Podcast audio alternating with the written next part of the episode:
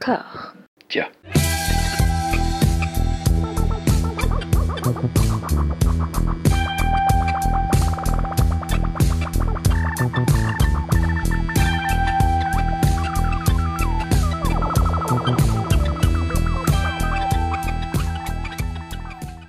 Bonjour et bienvenue à toutes et à tous dans ce format où nous ponçons avec les, chroniqueurs, les chroniqueuses des filmographies à peu près intégrales de réalisatrices, de réalisateurs. Je suis en compagnie de Stéphane Boulet. Comment ça va? Eh ben, bonjour François, bonjour tout le monde. Bah, ça va bien, ça va très très bien. Je suis, euh, je suis très heureux d'être là aujourd'hui pour parler voilà d'une d'une figure un peu, euh, même pas un peu carrément emblématique du, du nouvel Hollywood.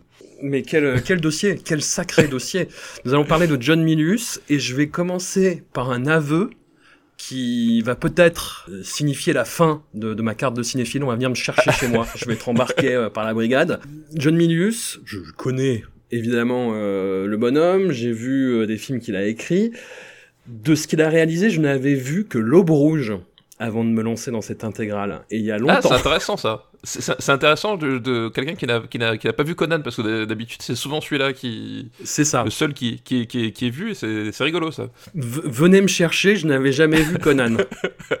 voilà, c'est ça le truc. John Milius, c'est quelqu'un qui a une, une énorme personnalité, une personnalité intimidante, une euh, personnalité plus grande que la vie, et dont les films sont vraiment ultra appréciés. Et euh, je sais pas, je suis tombé dans cette zone bizarre où je me disais, bon, faut que je rattrape les films euh, un jour. Et puis les films, on en parlait tellement, enfin j'en entendais tellement parler par toujours les mêmes personnes. Si vous écoutez des podcasts, vous voyez très bien de, de Ouais. qui je veux parler, voilà. Et euh, que je... pff, la flemme quoi, la, fle- la flemme, pas envie. Puis la façon en plus dont euh, son œuvre, son corpus euh, était présenté euh, me décourageait un petit peu. Eh ben quelle découverte quelle, décou- Quelle Plot découverte. twist absolu Quelle découverte Non, non, c'est euh, très très très étonnant et euh, comme quoi il faut toujours euh, braver ses a priori. Voilà. Tout à fait. Alors, il y aura euh, deux sources principales en fait euh, bah, on- dans lesquelles on a grappillé un petit peu tous les deux. Tout d'abord, un livre qui est uniquement trouvable en anglais qui s'appelle Big Bad John, The John Milius Interviews de Nat Segaloff. Donc c'est des interviews qui se sont dispatchées euh, sur une quarantaine d'années à peu près, hein, avec euh, des voilà des préfaces, des avant-propos, c'est film par film, mais en même temps pas tous les films, certains beaucoup plus que d'autres. Forcément, forcément. Ouais. et Nat Segaloff, c'est ça qui est marrant, c'est que euh, il le dit lui-même en fait dans, dans l'intro. John Milius le considère comme le seul critique euh, gauchiste, enfin liberal, comme on dit aux États-Unis, qui peut tolérer. Voilà. Sachant que euh, John Milius a été euh, bah, très rapidement dans sa carrière en fait étiqueté euh, droite, extrême droite, fasciste par la, la grande critique américaine euh, Paul Hinkle, en fait, qu'il a repéré à partir de son travail sur le scénario de Dirty Harry. La deuxième source, c'est le documentaire de 2013, Milius, de Joey Figueroa et Zach Knudson, où Nat Segaloff d'ailleurs euh, intervient. Voilà, c'est des infos qu'on peut trouver un peu dispatchées partout sur Internet, mais euh, ça fait des portraits assez, euh, complets et assez étonnants, pa- parfois un peu complaisants, pour le, le docu, on y reviendra, du bonhomme. Toi, John Milius, Stéphane Ah Bah moi, John Milius, je, je connaissais parce que bah moi, je, voilà, je fais partie de ces gens qui ont vu Conan euh, très très, euh, enfin très très jeune, oui, euh, assez jeune, parce que Schwarzenegger, au début, pas forcément parce que Milius, hein, voilà, faut, faut dire, euh, faut dire ce qui est. Puis bah là, bah tu, tu l'as dit, euh, John Milius, euh, quand même euh, scénario de l'inspecteur Harry, Jeremy Ann Johnson, euh, voilà, donc il a Apocalypse Now, donc forcément voilà, c'était une figure qui, Voilà. euh, qui, qui, voilà, qui, qui, qui était assez importante, on va dire, pour un, pour un certain cinéma que j'appréciais. Euh, mais par contre, effectivement, j'avais aussi des, des trous dans sa filmographie. J'avais vu Conan, j'avais vu L'Aube Rouge, j'avais vu Le Vol de l'Intruder, voilà, mais les autres, j'a- j'avais euh, j'avais pas vu. Et finalement, effectivement, connaître Milius uniquement par Conan et L'Aube Rouge, c'est un, c'est finalement un prisme assez limitant euh, par rapport Mhm. à, à sa personnalité, à son cinéma, à ses obsessions. Alors, ça, ça, en fait partie, hein, c'est c'est un- c'est, c'est indéniablement son, son œuvre, mais c'est quand tu le replaces par rapport à tout ce qu'il a fait d'autre en tant que réalisateur et même en tant que scénariste, en fait, quand tu, quand tu regardes un peu, euh, finalement, un- c'était un, angle qui était très limité. Donc, je suis content qu'on ait pu avoir cette euh, excuse pour euh, ben, m'ouvrir un peu plus sur son, sur son cinéma. Non, puis euh, toujours ces reproches, oui, Discordia, faites que des cinéastes gauchistes. Non La preuve Mais alors, justement, on va, on va y revenir parce que c'est ça qui est passionnant aussi. J'ai expliqué ça à ma compagne et j'ai chanté du, du, du, Julien Clerc en lui disant sa façon d'être à droite me plaît. Voilà. non mais c'est exactement ça. Enfin du Jean-Loup Dabadi pour être honnête, pardon. Ouais, voilà. Non mais on va revenir, mais c'est intéressant parce que effectivement, c'est marrant parce qu'en fait en gros, il y, a, y, a, un moment très très intéressant dans le, dans le documentaire de 2013 où mhm. George Lucas parle justement de, euh, du moment où Milius euh, a été blacklisté à Hollywood. Euh, et t'as as un défilé de personnages qui, qui vont te dire oui c'est vraiment un, milieu de gauchiste machin et tout. Puis t'as George Lucas qui quand même fait dit un truc qui fait comment dire enfin en plus il dit ouais il dit comment exprimer ça? Il fait John Milius avait une persona. Et, et, et, disait quand on était à la, à la fac ensemble c'était une évidence que c'était un personnage qui faisait ça pour voilà pour se donner un genre. Et il disait, et petit à petit, c'était de moins en moins évident. et je trouve que c'est hyper intéressant parce que ça, ça, rend un peu justice finalement à la façon dont, son cinéma va un peu évoluer, euh, dont ses obsessions vont un peu, vont un peu évoluer. Et c'est vrai que euh, je pense qu'il a, il a jamais été euh, gauchiste, mais il y avait quand même une, certaine dose d'humanisme dans son cinéma. Qui un, petit à petit va, va un peu pas s'effacer, mais en tout cas être remplacé par d'autres d'autres valeurs, on va dire. Bah, après, dans le documentaire, tu as aussi, euh, sur, sur, cette partie-là, Schwarzenegger derrière qui dit euh, Non, mais oui, je me suis toujours affiché comme républicain et euh, ça m'a jamais, jamais, posé de problème. Ouais, mais, tout à fait. Hum, et puis, et puis, et puis, on va nuancer ça aussi. Enfin, nuancer. c'est que, par exemple, en fait, euh, c'est quelqu'un qui est très défiant de l'évolution du Parti républicain aujourd'hui. Qui, c'est ce qui est dit dans le documentaire et qu'on les considère comme des, euh, comme des ozos, quoi. Enfin, je sais même plus le terme qu'il emploie, mais c'est vraiment, il est très défiant euh, de, du parti, de ce qui est devenu le Parti républicain aujourd'hui. Il était à fond gagnant par contre. On va, on, on, va y revenir au fur et à mesure, mais surtout, en fait, dans ces, dans ces films, à part à part l'aube rouge, mais ça va être un, un gros sujet de débat, l'aube rouge. Euh, c'est, enfin, moi j'avais cette image-là, justement. C'est, euh, moi, c'était le conservateur pur jus qui a toujours un flingue à la main, qui est membre de la NRA. Donc la NRA, c'est la National Rifle Association, c'est le, le, le, gros lobby en fait qui milite pour la conservation du droit de port d'armes aux États-Unis voilà, il a, il a, même fait partie du, du comité euh, directoire. Enfin voilà, c'est pas là touriste quoi. Et c'est euh, moi l'image que j'ai de John Milius, c'est le, le, John Goodman dans Big Lebowski. C'est Walter oui. Sobchak. D'ailleurs, de l'aveu même des frères Cohen, euh, Walter Sobchak est inspiré de John Milius en fait. Tout à fait. Euh, donc euh, donc voilà. Mais euh, oui, non, mais moi aussi en fait, et je pense que c'est plus effectivement un républicain au sens américain qu'un vrai conservateur, ou en tout cas au début c'est comme ça que je le vois en fait. C'est plus ça en fait qu'un vrai conservateur pur jus, à mon sens. C'est un fan d'histoire, c'est un fan d'histoire ouais. et il est fan des États-Unis, de l'impérialisme, pareil, on va y revenir, de, mais voilà, d'une éthique. C'est un fan de, de Theodore Roosevelt, c'est une oui. figure qui ah, revient dans, dans, sa filmographie. Tout à fait. Ouais. Et, et, il le dit dans le, le, le bouquin de, de Segaloff, en fait, euh, oui, mais Theodore Roosevelt, c'est quelqu'un qui serait considéré comme communiste aujourd'hui, en fait, par, ses, par certaines de ses mesures, quoi. Ouais. John Milius, c'est quelqu'un qui peut se reconnaître dans les écrits de, de Mao Zedong. Enfin, c'est quelqu'un de très ouais. paradoxal. Ouais, tout à fait pour, euh, bah, pour débuter une rapide biographie telle que c'est présenté dans le, dans le livre de, de Nat Segaloff. Donc c'est quelqu'un qui est né en 1944 aux États-Unis, qui est très imprégné de, de, de, culture américaine. Il arrive à l'adolescence quand les années 60 démarrent, et il se met en fait au surf. C'est un aspect que j'ignorais complètement de sa vie, mais qui est très très très important pour lui, et qui arrive même dans, dans, dans sa filmographie. C'est un surfeur et euh, c'est ce qu'il explique en fait à Nat Segalov. Les surfeurs des années 60, il y a une tradition beatnik euh, et donc très lettré. Il se met à lire énormément.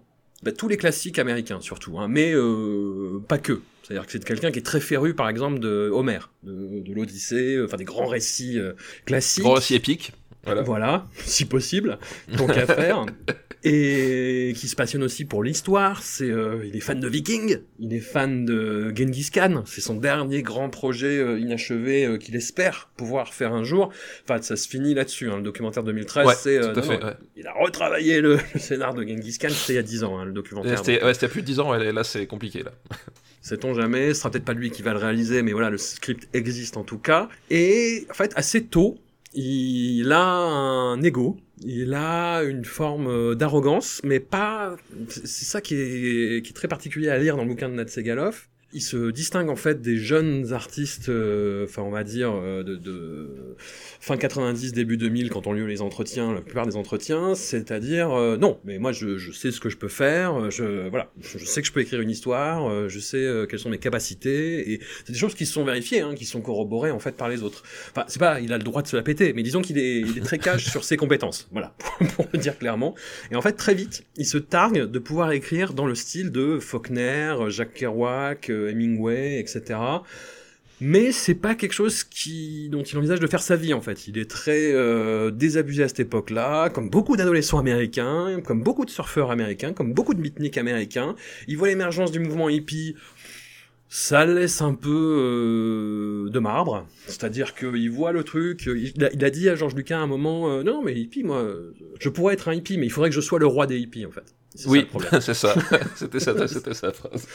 Et il devient plus ou moins délinquant juvénile. C'est quelque chose qu'on verra euh, dans, dans, un de ses films après, une période sur laquelle il, reviendra.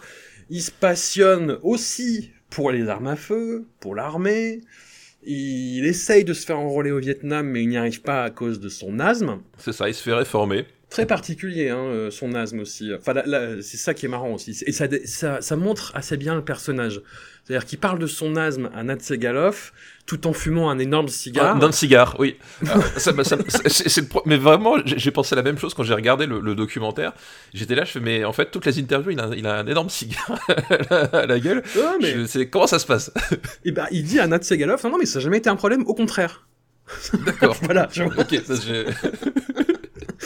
Et euh, il dit, c'est sur le tournage de L'Adieu au roi, en fait, il y a une actrice de L'Adieu au roi qui lui dit d'arrêter les produits laitiers. Puis il est allé voir, alors est-ce que c'est un, un, un, chaman, je sais plus comment il le, il le forme. Si, c'est un chaman de Bornéo, en gros, qui lui a fait des trucs, et depuis, plus aucun problème.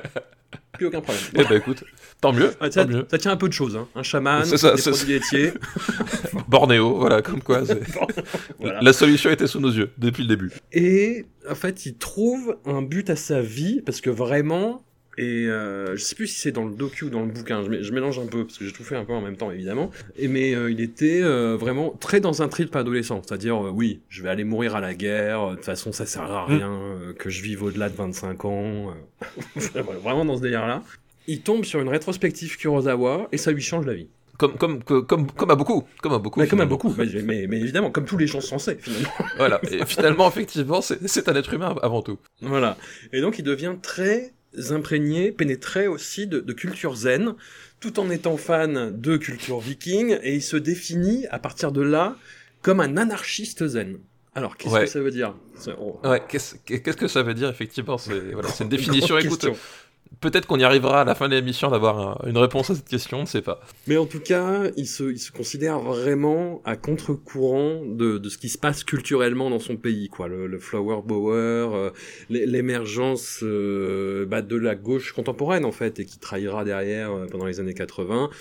Mais c'est quelqu'un aussi qui reste très critique en fait des dérives du capitalisme. Il y a notamment dans Rough Rider un discours qui m'a beaucoup étonné justement sur ces dérives-là. Et il s'inscrit à l'USC, University of Southern California, qui est en fait la voie royale pour bosser à la télévision et au cinéma à l'époque. Sachant que, comme l'explique le documentaire, c'est une époque de transition, où en fait tous les grands moguls des studios hollywoodiens sont sur le point de prendre leur retraite et de passer les rênes, et Hollywood est dans un, dans un endroit très très bizarre de son histoire, on ne sait plus trop ce qui plaît, ne sait plus trop comment parler à la jeunesse, et elle attend justement que cette nouvelle génération émerge. John Minus, il a comme camarade de classe George Lucas et euh, Basil Polidoris notamment, voilà, c'est cool. Voilà, c'est, on est pas mal entouré. on est bien, on est bien. Il commence à bosser sur des courts métrages d'animation, mais ça le saoule. Tout, tout en disant que euh, non non mais ce qu'il fait, il fait des films visionnaires, il fait des chefs-d'œuvre, toujours très très arrogant. Voilà, il décide en fait de bifurquer de l'animation vers l'écriture de scénario parce qu'il se dit voilà c'est ça mon fort et effectivement il est recruté assez rapidement en fait chez euh, IP, American International Pictures, donc qui est la boîte de qui est fondée par Samuel Zad Arkoff, où euh, évidemment euh, Roger Corman fait ses œuvres. Il y a la même chose dans le bouquin et dans le docu. En fait, il dit qu'il est viré pour insubordination parce qu'il a déjà son, énorme caractère et son énorme ego, et puis il est réengagé direct, en fait, parce qu'il faut, il faut de la main-d'œuvre, voilà. Et il écrit un, un sous 12 salopards, The Devil's Eight, donc les, les, les 8 du diable, et il dit il y en a 8 parce qu'il n'y avait pas assez d'argent pour 12. Il, est, drôle. Il est drôle, John Milius. Non, mais il, a, il, a le, il a le sens du verbe, hein, de toute façon, j'ai envie de te dire. C'est, ça a été sa marque de fabrique euh, en tant qu'auteur. Et je pense que dans, dans la vraie vie, c'était pareil. Enfin, c'est, voilà, c'est quelqu'un qui avait le sens du verbe. Hein. Ça, c'est indéniable. Hmm. Carrément. donc, ça, c'est en 69, The Devil's Eight. Et puis, il commence à écrire ses scripts, à accepter quelques commandes, comme euh, Evil Can Evil, un, film qui est pas, voilà, pas, son meilleur script, pas le meilleur sujet, enfin, sur, sur un cascadeur américain un peu, un peu fou. Ça, c'est en 1971, mais en 1971 aussi, il arrive à vendre deux euh, scénarios euh, assez dingues, donc Jeremiah Johnson en 1972, même si euh, d'après ce qu'il raconte en fait le film, qui se base donc sur un, un montagnard américain au 19e qui était euh, surtout connu pour euh, tuer des Indiens et manger leur foie. Le, film c'est pas ça. Hein. le, voilà, le, film final c'est pas ça. Ce qui m'intéressait Bilus c'était ça, mais voilà, le film final c'est pas tout à fait ça. Voilà. Bon, Sidney Pollack, bah, c'est très marrant aussi comme il, comme il raconte ça. Sidney Pollack était très inquiet par euh, la personnalité de John Milius. Il avait très peur de lui, en fait, et euh, il changeait le, le, script et il le voyait euh, fulminer, bougonner. Euh, il, John Milius raconte à Nat Segalov que Sidney Pollack n'arrêtait pas d'en parler à son psy, et lui donnait des trucs pour essayer de résister à John Milius. Et voilà. Et il fait une autre rencontre aussi qui va être très importante à plusieurs égards, c'est John Huston qui va adapter son script euh, The Life and Times of Judge Roy Bean en 1972. Alors c'est là où John Minus, voilà, il a déjà vendu quelques scripts, il sait qu'il a apprécié, il sait qu'il a une importance. Enfin, tous ses camarades en fait euh, commencent à fréquenter Coppola, Spielberg, etc. Et c'est ce qu'ils disent tous quoi. Il a une présence. Enfin déjà c'est un Golgoth. Enfin voilà, il occupe l'espace aussi avec sa faconde, avec ses blagues, avec son tempérament. Euh, enfin ils sont tous hyper impressionnés quoi. Ça se sent dans le docu. Ouais, complètement, oui, oui. c'est, c'est, un, un, type qui, voilà, qui, qui, qui, avait une aura assez folle, surtout sur de, sur, euh, voilà, tu l'as dit, c'est, une période très particulière, une espèce de convergence des planètes où finalement, euh, une espèce de bouillonnement créatif avec, euh, avec des types pas possibles, et ils ont tous une, soit une amitié forte avec lui, soit une admiration forte, ou, mais, même Paula, quand il en reparle effectivement sur le, côté peur, tu, tu sentais qu'il avait peur parce qu'il respectait son travail aussi. Enfin, il y avait, voilà, il y avait, c'est quelque chose qui revient d'ailleurs, la, la peur de John Milius, en fait, il a il y a plusieurs, euh, plusieurs personnes qui ont travaillé avec lui qui, qui reparlent justement du, du, fait parce que euh, à la fois ils étaient, euh, ils étaient impressionnés par son travail et à la fois justement juste, ils se disaient putain c'est pas le genre de mec avec qui on peut négocier des modifications quoi. Bah, il venait souvent au rendez-vous avec des flingues. Enfin c'était. oui oui alors ça, c'est une réputation qu'il a aussi voilà c'est qu'il a négocié certains, certains de ses contrats et, et de, ses, de, ses, scénarios avec des flingues des flingues sur le bureau. Donc voilà c'est. Dans, dans, le docu t'as Sam Elliott j'adore cet acteur bah qui joue dans Big Lebowski aussi c'est le cowboy dans Big Lebowski qui joue. Tout à fait euh, enfin, qui, a une palanquée de rôles, mais moi je retiens que ses rôles les plus marrants. Euh, enfin, c'est le, le mentor de Patrick Swayze dans Roadhouse. Oui, évidemment. évidemment. Et, euh, et qui a une voix et une moustache aussi incroyable. et une diction, une diction incroyable aussi. Et euh, dans, dans, le, dans le docu, j'adore parce qu'il dit oui, euh, alors ces histoires, de, j'imite, euh, bon, j'ai moyennement. oui, j'ai, non, c'est bien essayé, c'est bien essayé. Ces histoires avec les armes, c'est peut-être vrai, c'est peut-être faux. Sourire. j'adore, j'adore, j'adore sa magnotte. Et donc, The Life and Times of Judge Roy Bean, scénario incroyable, vraiment, qu'il envoie d'abord à Lee Marvin. Lee Marvin adore, il se paye une murge monumentale, il laisse traîner le script qui est récupéré par Paul Newman, qui va absolument le faire, et ça tombe dans les mains euh, de John Huston. Alors en fait, le truc, c'est que John Milius dit, euh, alors voilà, il y a deux prix pour ce scénar, un pas cher, ou c'est moi qui le réalise, parce qu'il va se mettre à la réalisation en fait, et un plus coquin, Exorbitant. qui monte, qui monte, qui monte, et finalement le studio va dire non non mais on va prendre le prix fort, et donc il est payé 300 000 dollars. Ce qui est pas mal à l'époque. Hein. Bah déjà aujourd'hui c'est un bon tarot, tu vois, c'est un bon, t'es bien, t'es content, t'es un bon scénariste si t'es payé 300 000 dollars. À l'époque c'est fou, c'est c'est vraiment taré quoi, et c'est ce qui, ce qui participe de sa réputation euh, absolument dingue. Mais bon voilà, il est payé 300 000 dollars et c'est John Huston qui réalise le, son scénario et qui il le dit vraiment dans le, je sais pas s'il le dit vraiment dans le docu, mais il le dit dans le bouquin de Nat Segalov, il salope le scénario quoi. Dans le film, il, dit oui, euh, Paul Newman n'était pas la bonne personne pour, pour euh, jouer le rôle et John Huston n'était pas la bonne personne pour réaliser le film. Voilà. Hmm. Il, dit, il, dit, ça comme ça. Ils se sont bien trouvés les deux en fait. Parce qu'il y a vraiment un jeu de euh, enfin limite il explique qu'il salopait le scénario mais exprès pour le faire bisquer en fait. Que quand il était cool avec lui il l'appelait John et que quand il allait lui faire une crasse il l'appelait Kid. Tu vois? Ah oui d'accord. Gamin tu vois pour le rabaisser un peu. Et il y a vraiment ce truc ouais, c'est le mec qui a tenu tête à John Minus John Huston tu vois quoi. Oui bon en même temps c'est John Huston enfin j'ai envie de te dire voilà oui c'est ça ouais. on le fait pas lui hein et, euh, et dans le bouquin de Natsegaoff, il raconte d'ailleurs une histoire où il dit euh, voilà j'ai failli euh, être accusé de sa mort en gros parce qu'ils vont chasser ensemble euh, John Hughes et John Huston, et il y a un moment, euh, enfin John Huston était déjà malade à ce stade, et c'est la, maladie qui l'emportera quelques années plus tard, et euh, il se met à tousser, il se met à tousser, et il regarde John Hughes, il dit, faut que tu ailles me chercher de l'eau, là je sens que je peux crever, je sens que c'est peut-être la fin là, tu vois. Et John Minus donc part vite courir à sa bagnole, en disant ah putain il, il, se dit ah là là il, il, va mourir tout le monde va m'accuser tout le monde va dire j'ai tenu John Huston euh, à la chasse tu vois quoi enfin le tel, Dick Cheney. Et euh, en fait il revient et John Huston ça va mieux tu vois il s'est mis contre un arbre et John Huston le regarde il fait t'as pris des bières? Et, euh, mais il continue à tousser voilà. Enfin, c'était vraiment ce genre de d'amitié virile quand même, tu vois, très très très masculin, très américain quand même. Très américain et en même temps, c'est pas étonnant parce que John Huston quelque part, euh, c'est aussi une, une, personnalité que je pense, enfin en tout cas qui a un parcours de vie que John Milius aurait aimé avoir parce que John Huston, euh, c'est un cinéaste qui s'est formé à la guerre en fait. Euh, ça, c'est un aspect important de son, de son parcours et, de, son, et de son cinéma. C'est quelqu'un qui, qui, qui, a adapté Moby Dick, qui est un des romans préférés de, euh, de John Milius. Euh, mm. Et c'est un cinéaste qui, pour le coup, est parti à la guerre et s'est formé en tant que cinéaste à la guerre. Quoi. Et c'est un peu le, on va dire, le, le, le, trou dans la, dans, la, dans la vie de John Milius que, qui va un peu le hanter, justement, ce, ce, côté de ne pas avoir été autorisé à partir à la guerre. C'est ça. C'est moi, c'est ça aussi qui m'a un peu, comment dire, rebuté avant de m'y mettre. C'est que j'avais l'impression que c'était très. Euh, cinéaste de jeunes garçons euh, qui fantasment euh, de l'armée, des armes. Il euh, y a de ça, hein il y a de ça, oui, non, il y, a de ça.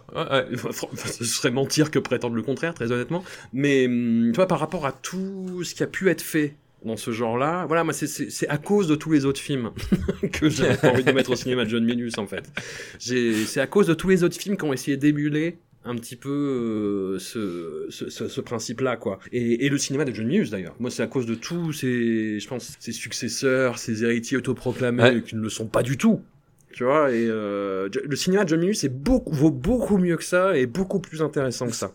Clairement, et alors quelque part, c'est un parallèle que moi je ferais avec, euh, avec Frank Miller en fait. D'accord. Parce que déjà, Frank Miller aussi, euh, voilà, personnalité un peu à contre-courant de la, la, contre-culture et, et, qui, pareil, va, va initier plein de mouvements dans le comics. Euh, alors, Frank Miller, il, a quand même beaucoup plus vrillé qu'on va dire que John Milius au fur et à mesure du temps.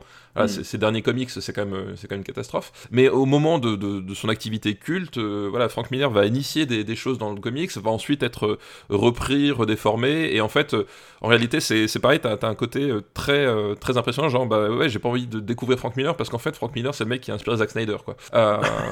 et, et, tu te rends compte que tu te rends compte en reprenant justement l'œuvre de Frank Miller, enfin ce qu'il a fait sur Daredevil, sur euh, sur Batman, etc. Euh, c'est pareil, ça vaut beaucoup mieux que ça en fait. Même si tu sens effectivement le côté euh, pas du tout le liberals, c'est beaucoup plus riche et, subtil que ça à, cette époque-là. Et il y a un peu de ça en fait chez dans, voilà Frank Miller, John Milius, au pic de leur imagination, enfin en tout cas de leur créativité, je trouve qu'il y, y, a certains parallèles qui sont intéressants quoi. Ah, John Milius dit un, un, enfant de John Ford, de Howard Hawks et de Akira Kurosawa, mais j'ai envie de dire comme tout le monde en fait. oui, oui, c'est, c'est, ouais, ok. je dis ça, je dis oui, oui, certes. Mais euh, non, dans le bouquin, il, dit plus précisément, euh, Nat Segalov, que son cinéma, à John Milius, ça parle de héros, de leadership, de loyauté, de devoir, d'amitié, de professionnalisme, et de la difficulté de maintenir ses idéaux dans un monde amoral et troublant. Alors ça c'est ma traduction, elle vaut ce qu'elle vaut. Mais voilà, ça vous donne une bonne idée en même temps, et, mm. et c'est quelque chose qui tient effectivement c'est c'est ça qui est, euh, qui est passionnant dans ces films c'est qu'on peut on peut lui reprocher euh, c'est ça qui m'a un peu arrêté aussi c'est je dire bon c'est le mec de Dirty Harry effectivement Dirty Harry mais c'est son film limite le moins fin en fait et le plus euh, couillon et brut de décoffrage même si j'aime bien hein, Dirty Harry mais hum, par rapport à, à Dirty Harry les scripts qu'il a fait pour ses films sont autrement plus complexes en fait plus nuancés Tout à fait, ouais. euh, enfin Ouais, ouais, tout, tout à fait. Voilà, euh, sans vouloir taper sur Dirty Harry, je vais doublement cancel, enfin triplement. C'est ça, voilà. Bah écoute, c'était ton dernier podcast. Merci. Voilà. Merci François. Écoute, la, la- la brigade cinéphile euh, mascu euh, pléonasme, viens me chercher. Donc, et pour finir, quand même, enfin, sur, euh, sur cette petite bio très très lapidaire, euh, après, ça devient vraiment un scénariste ultra coté. Enfin, limite, on ne peut plus se le, se le permettre. Il bosse quand même sur Apocalypse Now, où Ouais. il fait deux, trois petits trucs. Genre, c'est lui qui développe le personnage de Kurtz, c'est lui... Ouais. euh, Alors, il, il est très respectueux du travail de Coppola, faut le dire, qui considère vraiment comme, comme un génie. Enfin, il dit, euh, voilà, Coppola, il a fait euh, Apocalypse Now et Le Parrain, fermez-la. Enfin, je veux dire, enfin, voilà, enfin, tout le monde a fait des très bons films, hein. lui a fait Apocalypse Now et, et le, et le Parrain, quoi, taisez-vous. Voilà, c'est lui, c'est c'est à lui qu'on doit toutes les répliques emblématiques, évidemment. Euh, Oui. L'odeur du napalm au petit matin, c'est lui. C'est lui, Dans, voilà. euh, Charlie Don't Surf, c'est lui. Voilà, Charlie Don't Surf, c'est lui. Évidemment, Spielberg lui demande des retouches sur euh, le script des Dents de la Mer. C'est lui qui, euh, qui a l'idée en fait du, euh, du speech qui est dit par Robert Shaw, complètement bourré d'ailleurs. Et euh, voilà, il fait des suggestions sur le scénario aussi de, de Lone Wolf McQuaid de Steve Carver, œil pour œil, qui est d'hyper loin le meilleur film de Chuck Norris, enfin starring Chuck Norris. voilà, où il n'y a pas Bruce Lee. Et euh, c'est lui aussi qui fait tous les, euh, enfin quasiment tous les dialogues de Sean Connery dans À la poursuite d'Octobre Rouge. Ouais. Euh, voilà, ce, ce, Géroni- il écrit Geronimo aussi pour euh, pour Walter Hill parce que assez paradoxalement pour un fan de, de culture américaine, mais en même temps pas tant que ça. On y reviendra. C'est quelqu'un qui se sent très très très proche bah, de la culture native et euh, en particulier des Apaches du coup. C'est euh, vra- vraiment Milius se sent euh, enfin aussi fasciné par Geronimo que par euh, Genghis Khan. Et c'est quelqu'un paradoxalement mais encore une fois même si il, il est surtout intéressé euh, bah, par l'écriture scénaristique par le fait de raconter des histoires il dit je suis assez peu intéressé par la mise en scène en fait. Même si je veux réaliser euh, avoir la maîtrise du coup sur le, le récit en fait c'est plus ça mais C'est plus ça oui, qui l'intéresse, ouais. je trouve ces films quand même assez beaux quoi enfin assez classieux Ouais. assez s'entourer Ouais. quoi tu vois et puis là des idées de mise en scène qui sont euh, voilà quoi qui se posent là quoi quand même Tout à fait. allez après cette longue introduction c'est quoi une demi-heure? Oui oula une demi-heure pile d'introduction bon bah écoute pourquoi pas euh, faut ce qu'il faut en même temps hein, pour planter Bah le oui, oui, décor. oui, faut ce qu'il faut. On attaque son corpus de réalisation avec Dillinger en 1973. C'est un film qu'il a tourné donc pour euh, AIP, American International Pictures, avec un casting quand même assez ouf. Assez, ouf, ouais. Assez ouf. Euh, on a Warren Oates dans le, le rôle principal, donc acteur quand même euh, qu'on a vu euh, dans bah dans chez Peckinpah beaucoup. Enfin bah, c'est de là que j'identifie. Tout à fait, hein, ouais. à la tête d'Alfredo Garcia tout ça. On a Richard Dreyfus tout jeune. Tout à fait. Euh, On a Harry Dean Stanton aussi. Enfin, j'allais dire tout jeune, mais j'ai l'impression que. Enfin, Il il a toujours la même tête, hein, je crois. Oui, Erdin c'est- Stenson, c'est- un truc de fou. C'est un truc de fou, quoi. Et euh, donc, qui est un film qui retrace la carrière de ce que John Milius appelle le plus merveilleux des gangsters. Enfin, c'est euh, qui considère comme un artiste, comme un personnage vraiment fabuleux, et que c'était voilà, c'était dans cette euh, comment dire, il y a eu une vague de criminalité qui a suivi la, la Grande Dépression. La Grande Dépression, ouais. Des années 30 et, euh, et il appelait ça euh, voilà les, les nouveaux héros euh, populaires américains en fait. Il y a une réplique dans le film il dit c'est le, le- voilà c'est ma note d'intention c'est il regarde un flic Dillinger et il dit euh, mais si si t'avais du courage tu ferais ce que je fais et ça, voilà et c'est un film qui est assez étonnant plein de panache déjà l'écriture très affûtée déjà une façon de mettre en scène l'action qui est vraiment ultra efficace. Ouais. qui est, euh, bah, en plus, quand on est, quand, on connaît la politique de rationalisation des coûts euh, qui était en vogue chez AIP, euh, bah, tu te dis, putain, ça, ça envoie quand même. Qu'est-ce que t'en as pensé, toi? Moi, c'est bah, grosse, grosse découverte, j'ai adoré. Enfin, vraiment, j'ai j'ai vraiment adoré ce, ce film. déjà parce qu'il m'a accueilli dès la toute première scène. La scène d'intro, euh, c'est un braquage. Elle est, vraiment fabuleuse, je trouve, en termes de, mise en scène, en termes de dialogue, euh, en termes d'exploitation de, de, Warren Oates. Enfin, il y a un truc, ça m'a accueilli dès le début. Et euh, oui, et puis le, comme tu l'as dit, le, script, la façon dont, c'est écrit, la, précision des dialogues, le rythme du, film, la, scène de, fusillade qui est assez ouf en fait. Enfin, c'est une scène, il y, a une grosse scène de fusillade qui arrive dans le dans le dernier tiers du film qui est, qui est complètement complètement dingue. Et puis voilà, il y a la façon de traiter les personnages. En fait, il y a, y a le, face à face à distance donc entre John Dillinger d'un côté et euh, Melvin Purvis euh, de, de l'autre donc euh, pour le FBI. Le personnage de Melvin Purvis, il est hyper intéressant parce que à la fois, t'as ce côté justement gros fan de flingue qui va régler les choses définitivement, voilà. Et à la fois, la façon dont Milus l'écrit et le, et le film, tu, il montre quand même que c'est une espèce de, enfin c'est une espèce de brutalité complètement sauvage qui, qui résout pas grand chose quoi en fait. Euh, il y a cette espèce d'aspect où euh, tu te dis ben à la fois euh, Dillinger ben il est montré vraiment comme un criminel, c'est-à-dire que il y, a une espèce de romantisation amère on va dire quelque part mm. parce que voilà il vit la grande vie, il choisit sa femme, hein, littéralement quand même. elle a rien demandé, il, il, débarque, il la prend quand même. c'est un peu ça.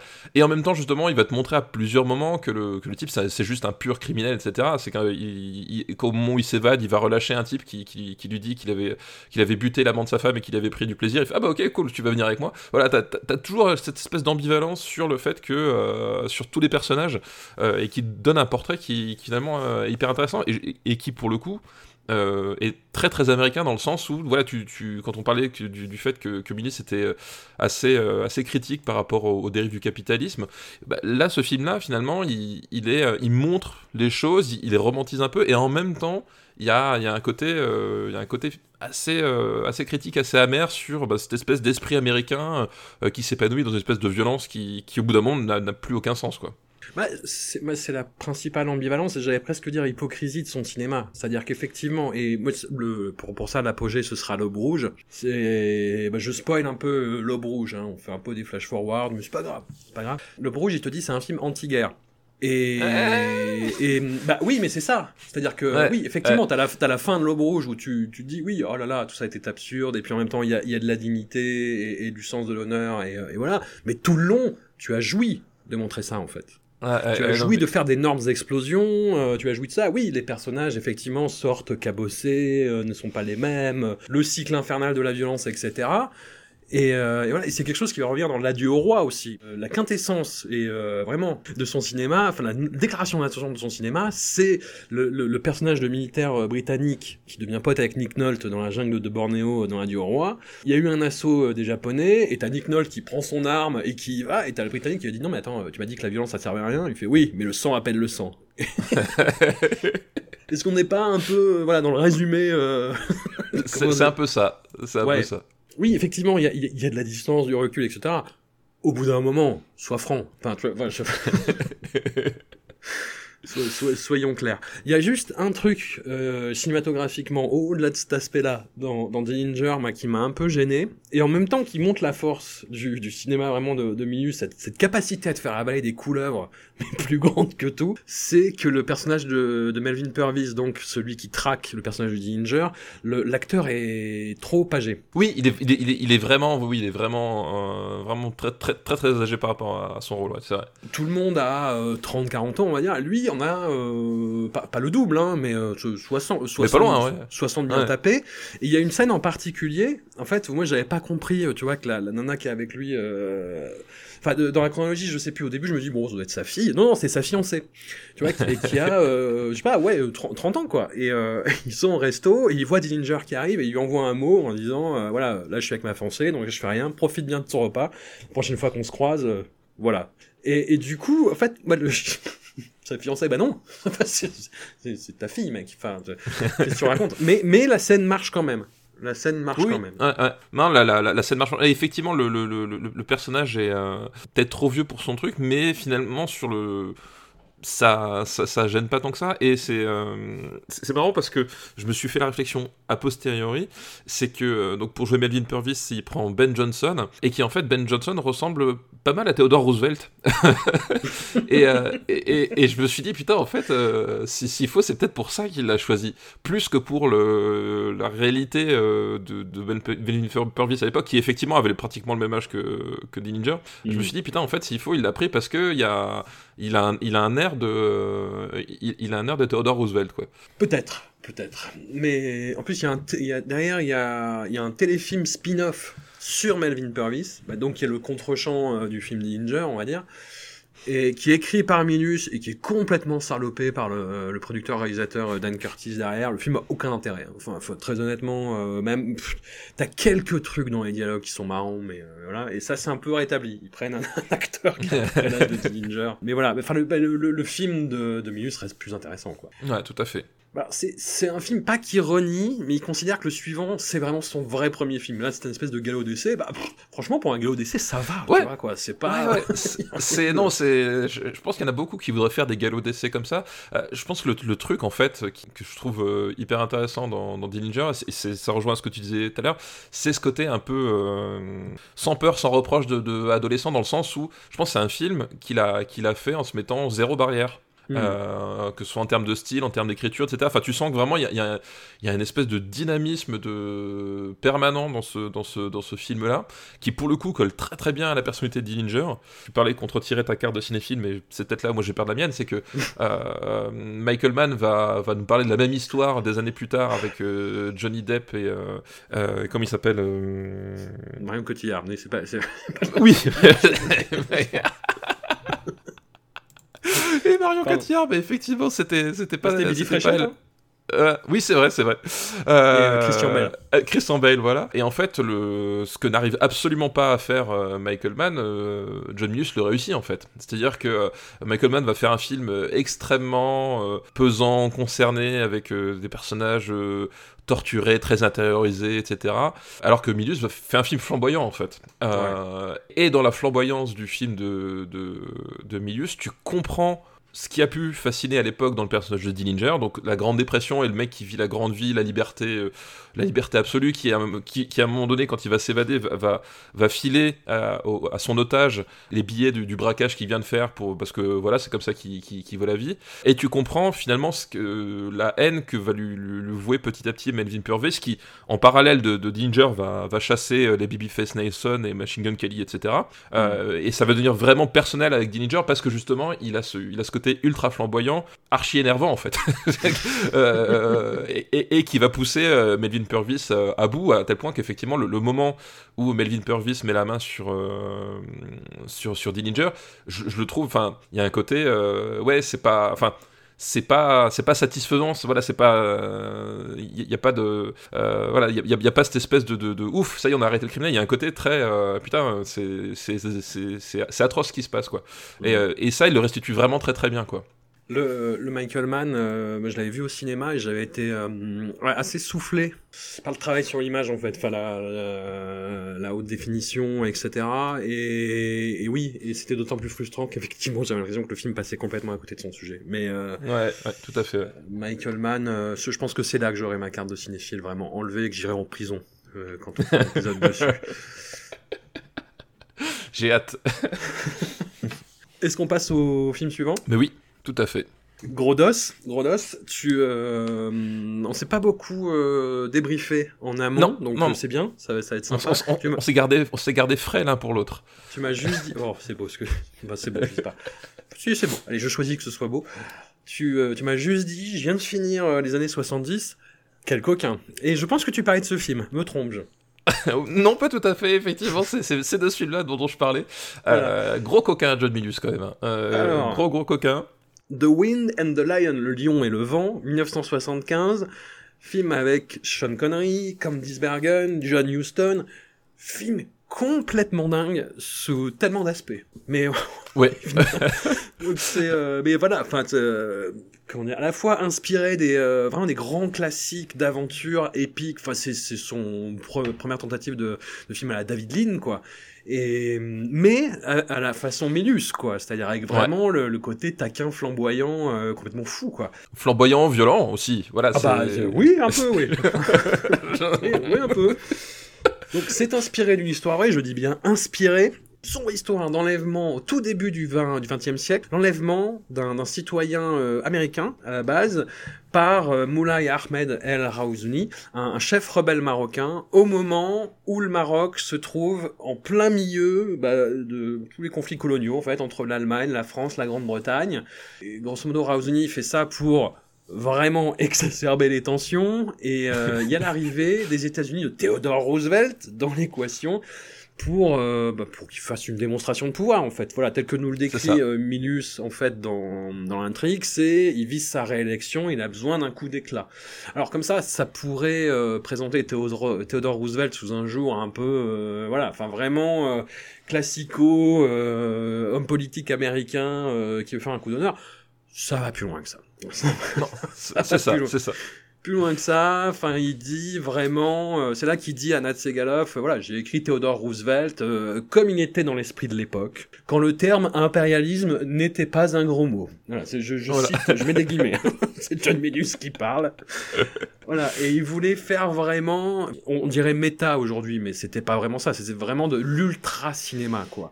Il voulait notamment que Orson Welles, en fait, reprenne le rôle de, de Charles Foster Kane, et euh, Orson Welles est venu sur le plateau, il était complètement bourré. et euh, alors déjà, bon, c'est un peu... Euh, milieu, ça trouvé ça marrant, mais euh, moyen. Et euh, ils se sont dit bon que ça allait être compliqué niveau droit, donc ils ont laissé tomber, grosso modo. Il y a néanmoins euh, John Huston qui est là en tant qu'acteur. Tout à fait. voilà, et le premier truc gros, euh, très étonnant, enfin, qui demande une énorme suspension d'incrédulité, mais en même temps, ça va au bout d'un moment. C'est Sean Connery qui joue euh, le chef rebelle marocain.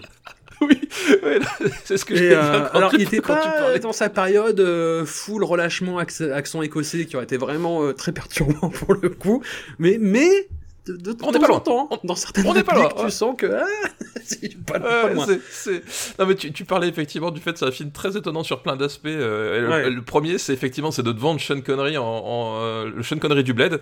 Euh, Voilà, Sean Abdel, Abdelkader Connery.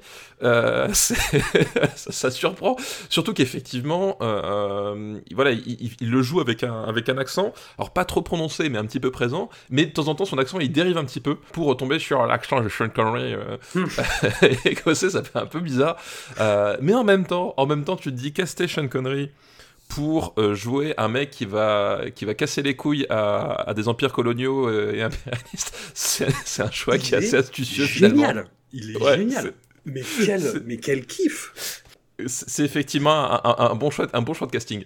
Non, non, puis le film est très très bien euh, poétiquement, parce qu'effectivement, et c'est ce qui lui a été reproché, hein, c'était vraiment... Le film est sorti en 75, et sortir un film en 75 qui te vante, enfin, je, on, va, en discuter, hein, mais pour moi il n'y a pas d'ambiguïté, qui te vante l'ingérence américaine, en disant, euh, bah écoute, Theodore Roosevelt, voilà, à la fin il écrit un mot à, à Theodore Roosevelt euh, en respect frère, tu vois. Oui, c'est plus que taquin, c'est plus que provocateur à l'époque. Bah, on, on, on, est à la fin de la guerre du Vietnam, qui est, est euh, qui, qui est un échec complet, hein, admettons-le. Et effectivement, il, va te faire ce film-là qui, voilà, qui, est à contre-courant finalement du, moment, quoi. Et c'est effectivement assez, je pense, complètement voulu de sa part. Ah oui, oui, vraiment. Mais en même temps, au-delà de cette taquinerie euh, première, cette taquinerie originelle, cette taquinerie matricielle quasiment, le film avec du recul, je, je, dis pas qu'il se justifie du tout par rapport à ça, parce que c'était vraiment pour faire chier tout le monde, hein, soyons clairs, mais c'est remarquablement écrit, remarquablement dialogué. Tu vois, moi j'avais très peur du, du côté euh, syndrome de Stockholm, euh, relation entre Sean Connery et Candice Bergen, c'est remarquablement fait. Non, c'est très très bien fait, ouais, ouais tout à ouais, fait. voilà, moi je vois tous les côtés problématiques du film, euh, comment dire, blackface comme Anthony Quinn dans Laurence d'Arabie finalement, tu vois quoi. Oui, oui. Euh, il voulait d'ailleurs que ce soit Anthony Quinn à la base, qui, euh, oui, bah, fasse histoire de pousser un peu plus le, le parallèle. Le côté méta, voilà, tout à fait. Allons-y. Mais euh, t'as ça, t'as ce truc sur l'ingérence américaine, mais au-delà de ça, putain, mais qu'est-ce que c'est, euh, qu'est-ce que c'est bien écrit, quoi. Et euh, au-delà de ça, ça, ça, en fait partie intégrante. Je dis pas ça excuse ou ça légitime quoi que ce soit. C'est là, c'est là. C'est mon cul sur la commode, ce film, vraiment. Hein. Mais, ah oui, euh, non mais ouais, complètement. Au-delà de ça, putain, c'est ça se défend. Je, trouve qu'effectivement le, le, film est remarquablement écrit. Donc on l'a dit, la relation entre, entre, Sean Connery et Candice Bergen est super intéressante parce que elle finalement, euh, elle a, elle, a, un vrai caractère. Euh, et il y a, y, a, y a, un vrai respect mutuel en fait qui va naître entre, les deux personnages, qui, qui, est super intéressant.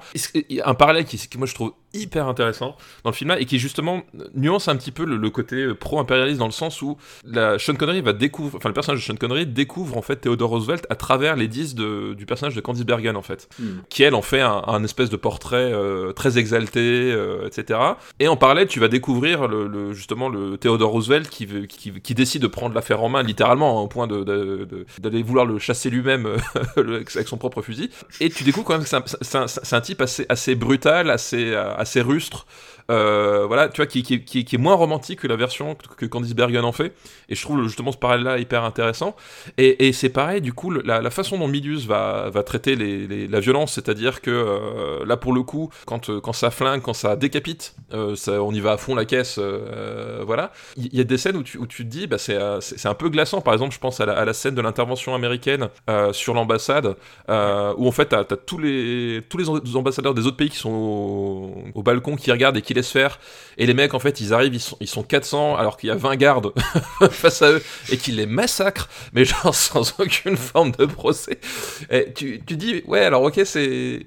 En tout cas, la je trouvais que la, vision qu'il a de, justement de filmer à violence à les gars fait que tu dis, bah, c'est euh, ah, c'est quand même un peu. enfin, c'est un peu gênant votre truc, c'est un peu, c'est un manque d'esprit sportif. Oui. Voilà, manque d'esprit sportif. Et, et c'est ça que je trouve intéressant, c'est que euh, il a cette, cette, fascination pour Theodore Roosevelt qui clairement euh, est présenté, enfin on sent qu'il adore le personnage, euh, et effectivement, le, film est quand même plutôt pro-impérialiste, et en même temps, tu sens qu'il voilà, il a quand même cette espèce toujours de, de, voilà, de, recul sur la façon, sur la, on va dire, l'American Way, c'est-à-dire cette façon de gérer les choses où, euh, à un moment donné, est-ce que toute cette violence était vraiment nécessaire euh, et, il est pris dans cette espèce de paradoxe, et ça donne finalement ce, ce côté où c'est moins bête en fait que, que simplement oui on va montrer que les Américains sont les plus forts. Le film est plus plus nuancé que ça quand même il a, c'est ce qu'il dit, euh, c'est ce qui se comprend à travers le portrait qu'il en fait, surtout dans, dans Rough Riders, en fait, le dernier film, entre guillemets, monsieur, on peut dire film, que, qu'on, abordera, c'est que, euh, pour lui, Theodore Roosevelt, ce qui en fait euh, cette particularité, c'est, déjà que c'était un républicain avec quand même une politique bah, qui, peut, qui serait taxée complètement de gauchiste aujourd'hui. C'est un mec qui prenait les armes, qui allait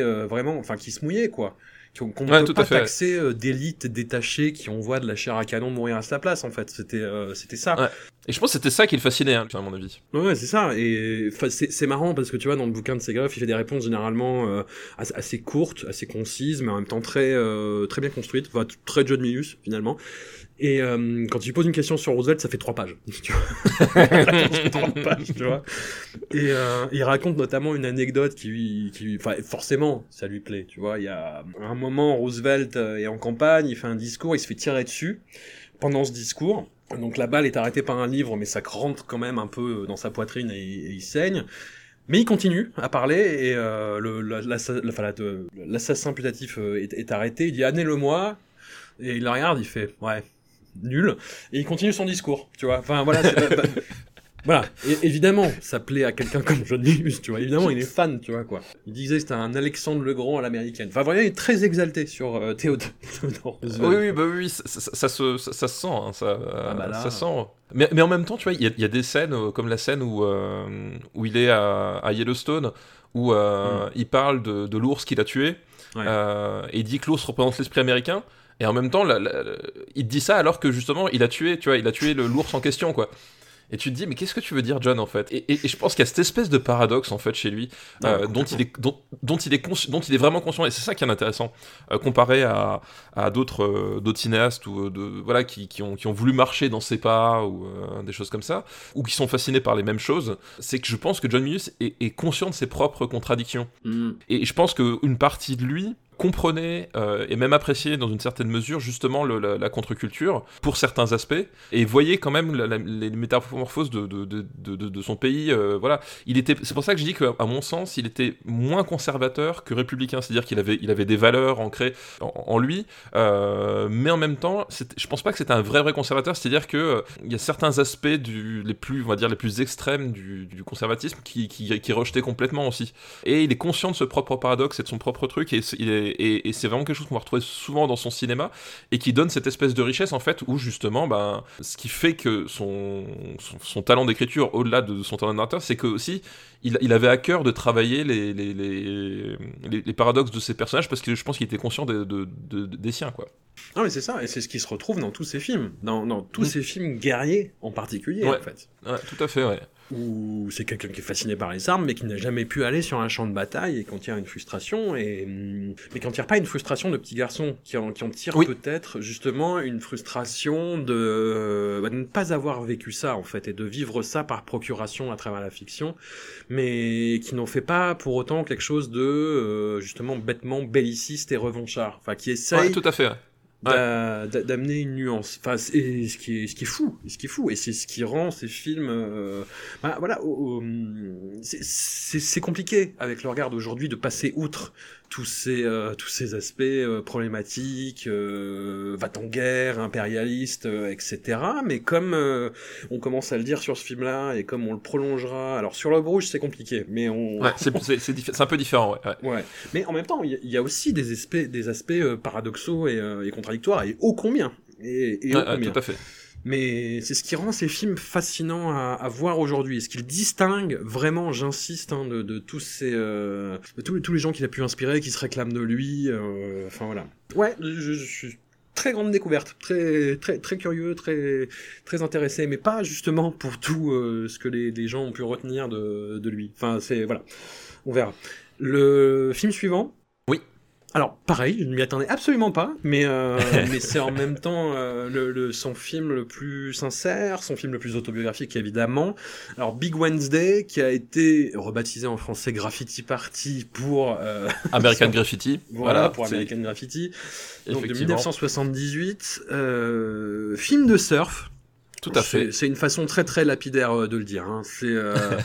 C'est trois surfeurs qui correspondent à plus ou moins, c'est ce qu'il a expliqué, à la fois à trois aspects de la personnalité de John Milius, et à la fois des personnages qu'il a côtoyés. Enfin voilà, il se projette un peu dans, dans chacun, dans le personnage de Ian Michael Vincent, qui est une tête brûlée, complètement irresponsable, qui fait n'importe quoi et qui en paye les conséquences derrière. Le personnage de Gary Buzzy, euh, le, le troisième, je sais plus qui c'est, mais euh, j'aurais dû le noter. J'ai eu plein de notes, mais j'ai pas noté le troisième personnage de Big Wednesday, évidemment. Je suis William Catt. William Catt, voilà. Donc trois surfeurs sur la côte californienne du début des années 60 euh, jusqu'aux années 70, avec à chaque fois euh, bah, des événements euh, cruciaux dans leur parcours, le passage de, à l'âge adulte, la fin de l'innocence. Bah, on, on, pourrait résumer ça comme The Deer Hunter avec du surf en fait. C'est un peu ça. Et, lui, lui disait quelle était verte ma vallée, mais avec des surfeurs. ouais, bah voilà. Entre eux, Voyage au bout de l'enfer et Qualité verte de vallée. Donc, c'est des personnages qui essayent d'esquiver le Vietnam. Il y a un de leurs proches qui va y rester. Euh, leur amitié est mise à rude épreuve par leur personnalité, par les événements. Enfin, c'est un film qui est très curieux, hein, pour, pour le coup, qui est complètement... Euh, enfin, qui suit une, une, narration linéaire, mais qui en même temps est totalement euh, déstructurée, déconstruite. Enfin, moi, je l'ai pris comme ça, hein, qui, qui, passe de scène en scène, euh, un, un, petit peu au jugé, mais qui en même temps est très... Très très très bien construit, même s'il donne pas cette apparence-là. Enfin, c'est, je suis très perturbé par ce film. Enfin, je, je m'attendais pas du tout à voir ça. Je me dis bon, tiens, un gros film d'auteur euh, en plein milieu, mais qui en même temps reprend les codes du film de surf, genre cinématographique, qui est complètement euh... Moi, c'est pas mon truc. Hein. je, comprends tout à fait, ah, mais c'est pas mon truc, les films de surf. Et là, Ouais, j'ai l'impression de voir euh, le chef-d'œuvre du film de surf. Euh, je pensais même pas qu'il y avait des chefs-d'œuvre du film de surf, tu vois. euh, Vas-y, parce que moi je suis très, très égaré. Non, mais c'est effectivement tout ce que tu as dit est très vrai. Ce, qui est intéressant, c'est justement le, parallèle avec American Graffiti fait par le producteur à ce moment-là, parce que American Graffiti, euh, qui, cartonne euh, quelques années auparavant, euh, c'est un peu l'anti-American Graffiti dans le sens où c'est un film qui a une certaine part de nostalgie, mais qui en même temps a un regard pas du tout innocent sur cette période en fait. Et c'est ça qui est intéressant, c'est qu'à nouveau, quand je parlais tout à l'heure de, de Lyon et le vent dans son rapport à, l'écriture de Roosevelt, etc., que John Milius est très conscient de ses, contradictions, là ça explose complètement dans, Big Wednesday parce que il va littéralement dissocier sa, personnalité entre, en, réalité, quatre, même quatre personnages, parce que le personnage de, The Bear, euh, donc c'est le, tenancier de l'espèce de magasin qui vend des, des, surfs, euh, etc., joué par Sam Neville, euh, le personnage de Bear, en fait, c'est c'est un peu la somme de John Milius, en fait. Donc on, retrouve éclaté entre quatre personnages et qui vont chacun avoir des aspirations, des, démons, des démons différents. Et donc il y a, y a une nostalgie dans le sens où euh, ben, le, surf, c'est son, c'est ce qui lui permet de, respirer en fait. C'est l'activité où euh, voilà, il, il, est au contact avec la liberté, euh, etc. Avec ben, cette, cette, espèce de, culture qui était très confidentielle à ce moment-là. Aussi ce dont parle le, film. D'ailleurs, sur le, sur le tournage, en fait, John Milius, dans l'emploi du temps, il ménageait des pauses surf. C'est-à-dire qu'il disait, euh, ok, on fait le film, mais alors vous me laissez à un moment donné forcément euh, deux heures dans la journée où je vais surfer, je fais que ça, quoi. bah, c'est ce qu'il dit, oui. il avait 33 ans à l'époque. Adnan Segalov, il dit J'étais un des meilleurs surfeurs au monde à l'époque, je savais que je n'étais plus pour très longtemps. Peut-être, écoute, qui sommes-nous pour juger? Et, Mais en même temps, sur les personnages, sur, sur la période, y a, y a, y a c'est pas un regard nostalgique BA en fait. Effectivement, ça parle du temps qui passe, de errances.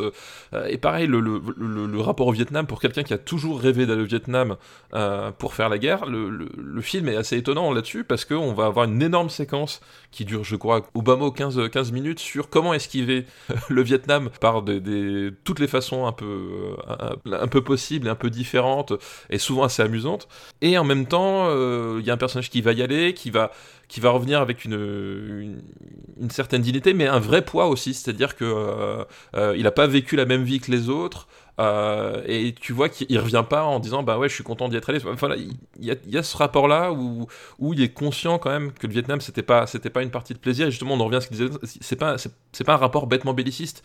Et je pense que ce qui euh, ce qui fait ça aussi c'est que Milius euh, on va le voir plus tard mais quand il écrivait ses films par rapport au Vietnam etc. Il, en fait il allait beaucoup beaucoup beaucoup voir les vétérans.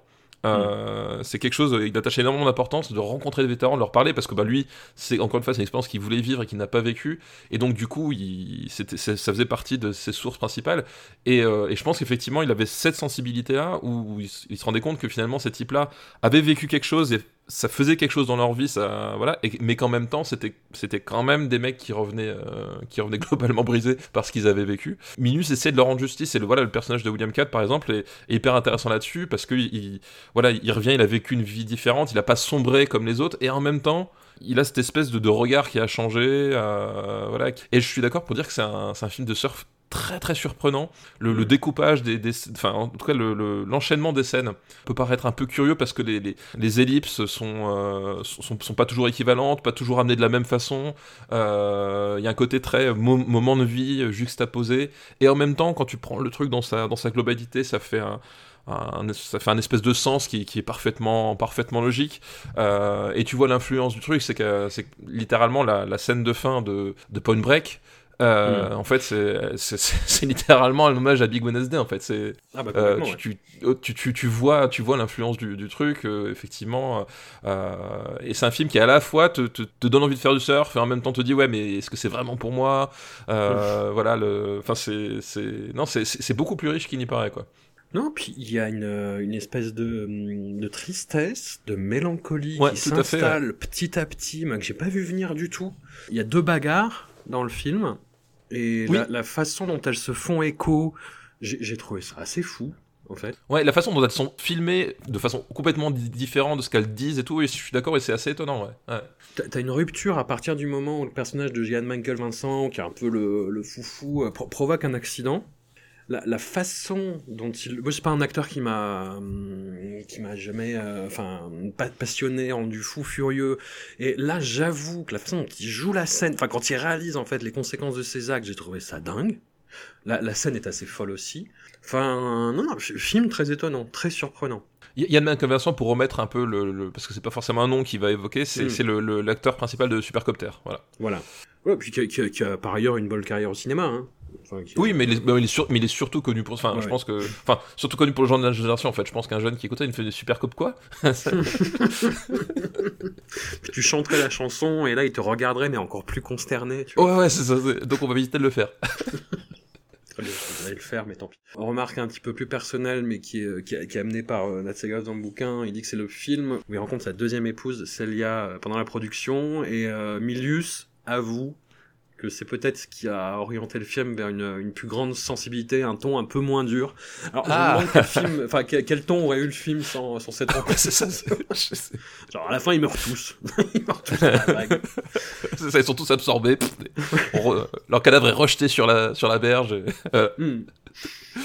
Oui, après, après c'est peut-être le film le, le, le, moins impressionnant visuellement, et encore, c'est quelque chose qui peut se discuter. Ça peut se discuter. La séquence de fin, oui. Euh, la séquence de fin, en fait, où, où t'as, bah, pareil, 15 minutes de surf euh, pris sur le vif, euh, avec des, des, caméras embarquées dans les rouleaux et tout. Ah, tu dis, putain, en fait. Euh, je me suis demandé comment il a fait ça. Tu vois je me suis dit, mais comment t'as filmé ça? Comment tu comment dans, dans les années 70, en plus sur, enfin, sur, un, sur un film euh, quand même d'auteur, enfin voilà, tu vois, comment tu vas, tu vas réussir à embarquer ton équipe à trouver le, la façon technique de filmer ça? Non, en mm. fait, c'est. Oui, oui, c'est t'as pas d'explosion, machin, mais alors putain, la, la, séquence de fin, elle est ouf, quoi. C'est vraiment, euh, c'est vraiment dingue, quoi. C'est ce que j'allais dire, c'est fou, furieux de revoir ces films-là maintenant, en fait. Ouais, ouais, tout à fait, ouais. Moi, c'est ce qui me rend euh, très vieux con en regardant des, euh, des... Bon, après, c'est une opinion qui est largement partagée, il n'y a rien d'original, hein, mais euh, les, les, CGI m'ont complètement désensibilisé à ce qui se passe à l'écran, en fait.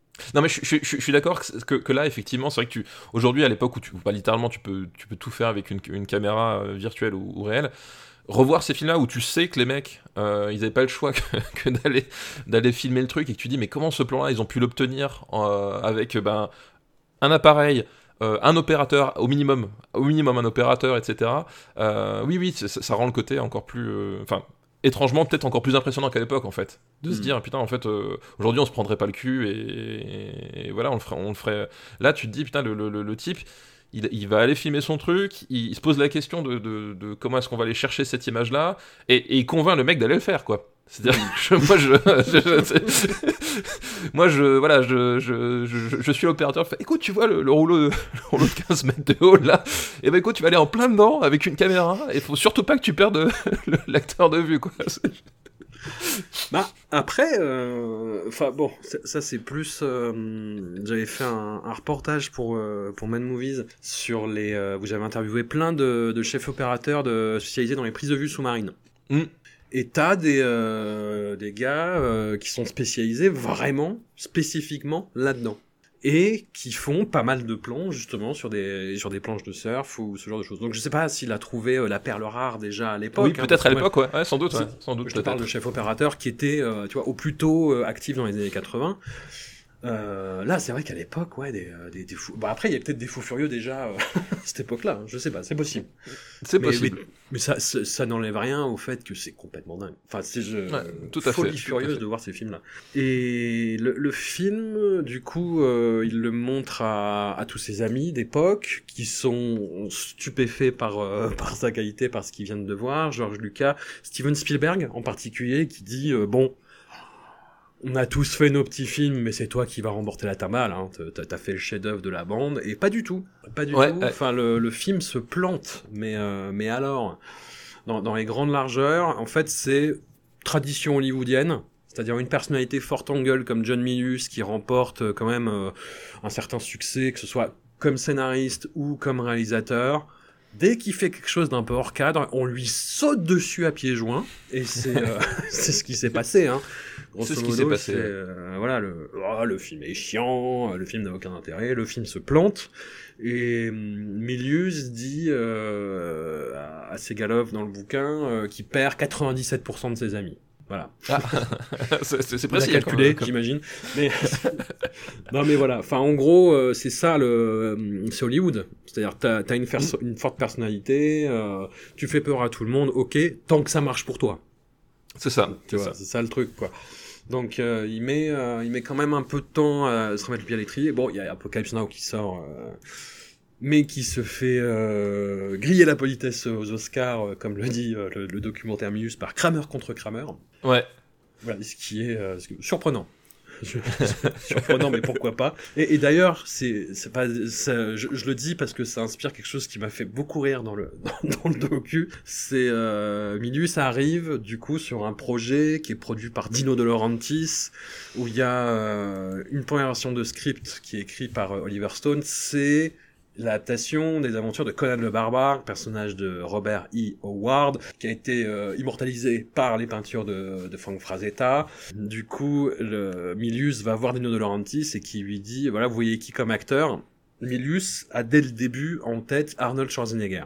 Donc qui à l'époque est euh, connu comme culturiste, comme euh, Monsieur Univers, qui a quelques rôles à son actif, mais où il n'est pas convaincant. Je dis non, c'est avec toute la politesse requise. Nos euphémismes. Voilà, et Dino De Laurentiis, je ah, hors de question que ce soit lui, à qui tu penses d'autre? Et euh, Emilius lui dit, bah, Dustin Hoffman. Dustin Hoffman, voilà. très très bonne répartie, très très bonne répartie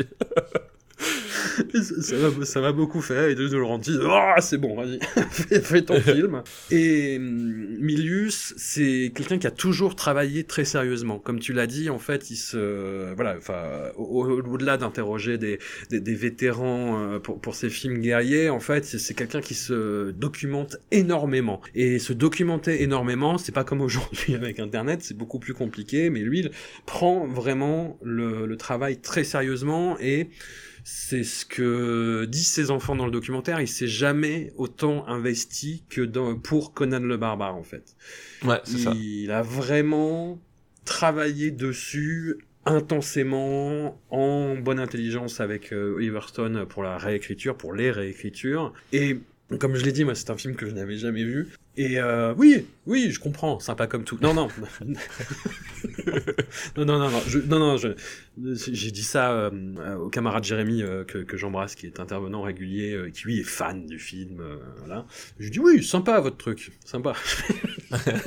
non, non, je, comprends tout à fait, je comprends tout à fait tout l'engouement qu'il y a autour. Il n'y a pas de problème, il y a pas de problème. Puis effectivement, Jérémy m'a dit, bah regarde la suite pour, pour que tu vois la différence. Voilà, voir un, petit peu le, voilà, le décrescendo. entre Milus et quelqu'un d'autre. Effectivement, oui, voilà. Et non, non, enfin, je vais, je sais pas si je reviens sur l'histoire de, de, Conan, mais euh, très rapidement. Conan, je pense que tout le monde connaît, ouais. Voilà, un jeune cimérien, sa famille est massacrée par tout le Sadoum, il est capturé, transformé en esclave, il acquiert une force surhumaine, devient gladiateur, il gagne sa liberté, il cherche à se venger par la suite. C'est vraiment quelque chose qui a sûrement déjà été dit, observé, mais c'est la, la, la, création ex nihilo de Arnold Schwarzenegger acteur, quoi. Ah bah complètement. Et c'est et c'est fou, c'est c'est dément à voir en fait, quoi parmi toutes les, les qualités du, du, du, film, qui visuellement est quand même, euh, quand même absolument, absolument dingue par moment. Euh, ça tombait. Euh, c'est la photo, elle est folle. Il y a des idées de mise en scène. Moi, je me, moi quand même, la, la, la séquence de la mort de la mère, je m'en remettrai jamais. La façon dont c'est filmé, je trouve ça fabuleux. Enfin voilà, il y a des, des, trucs de ouf. Mais effectivement, l'idée centrale et le, le, milieu, c'est ce casting de Schwarzenegger qui, effectivement, euh, en fait, il, il, lui crée sa carrière. Euh, voilà, c'est même si c'est le, tu, tu, tu il a fait d'autres rôles derrière, il a compris ce que tu pouvais tirer de Schwarzenegger d'un point de vue cinématographique en fait. Et c'est assez fou la façon dont il exploite le, fait que le premier dialogue arrive au bout de 20 minutes. Putain, puis quel dialogue quoi en plus. oui, et en plus pour, pour, voilà pour dire euh, to crush your enemies, to see them driven before you, and hear the lamentation of the women. c'est voilà, quelle meilleure entrée en matière, euh, la façon dont il va le filmer, euh, voilà, enfin c'est non non c'est enfin encore une fois cette acuité euh, cinématographique euh, assez folle en fait euh, voilà qui va utiliser des éléments dont effectivement objectivement qu'est-ce que tu vas retirer comme acteur de, de, de, Schwarzenegger ouais moi j'en tire ça en fait. C'est Schwarzenegger il peut jouer ce genre de rôle de cette façon là oui et il explose à l'écran vraiment littéralement quoi Mais c'est ce que tu vois au début. Enfin, je me suis dit, putain, mais c'est, mais c'est fou. Enfin, quand tu vois les rôles qu'il a fait avant, tu vois Hercule à New York. oui. quand tu vois les rôles qu'il a fait avant, et même ceux après dans les années 80. Hein. Enfin, c'est un, c'est un acteur qui est quand même souvent aux abois. Euh, bah, d'où tu sens que des fois, il y a le regard qui est pas sûr de, ah, elle est où la caméra? Et, et, et là, tu, tu, le retrouves un peu, mais sauf que c'est cohérent avec son personnage en fait. Et ouais. t'as une montée en puissance ouais. dans l'acting qui finit sur ce plan fixe de lui sur son trône où tu et, et ouais. d'un coup il joue bien et d'un coup il te, il te fixe et tu dis oh. ouais, tout à fait, tout à fait.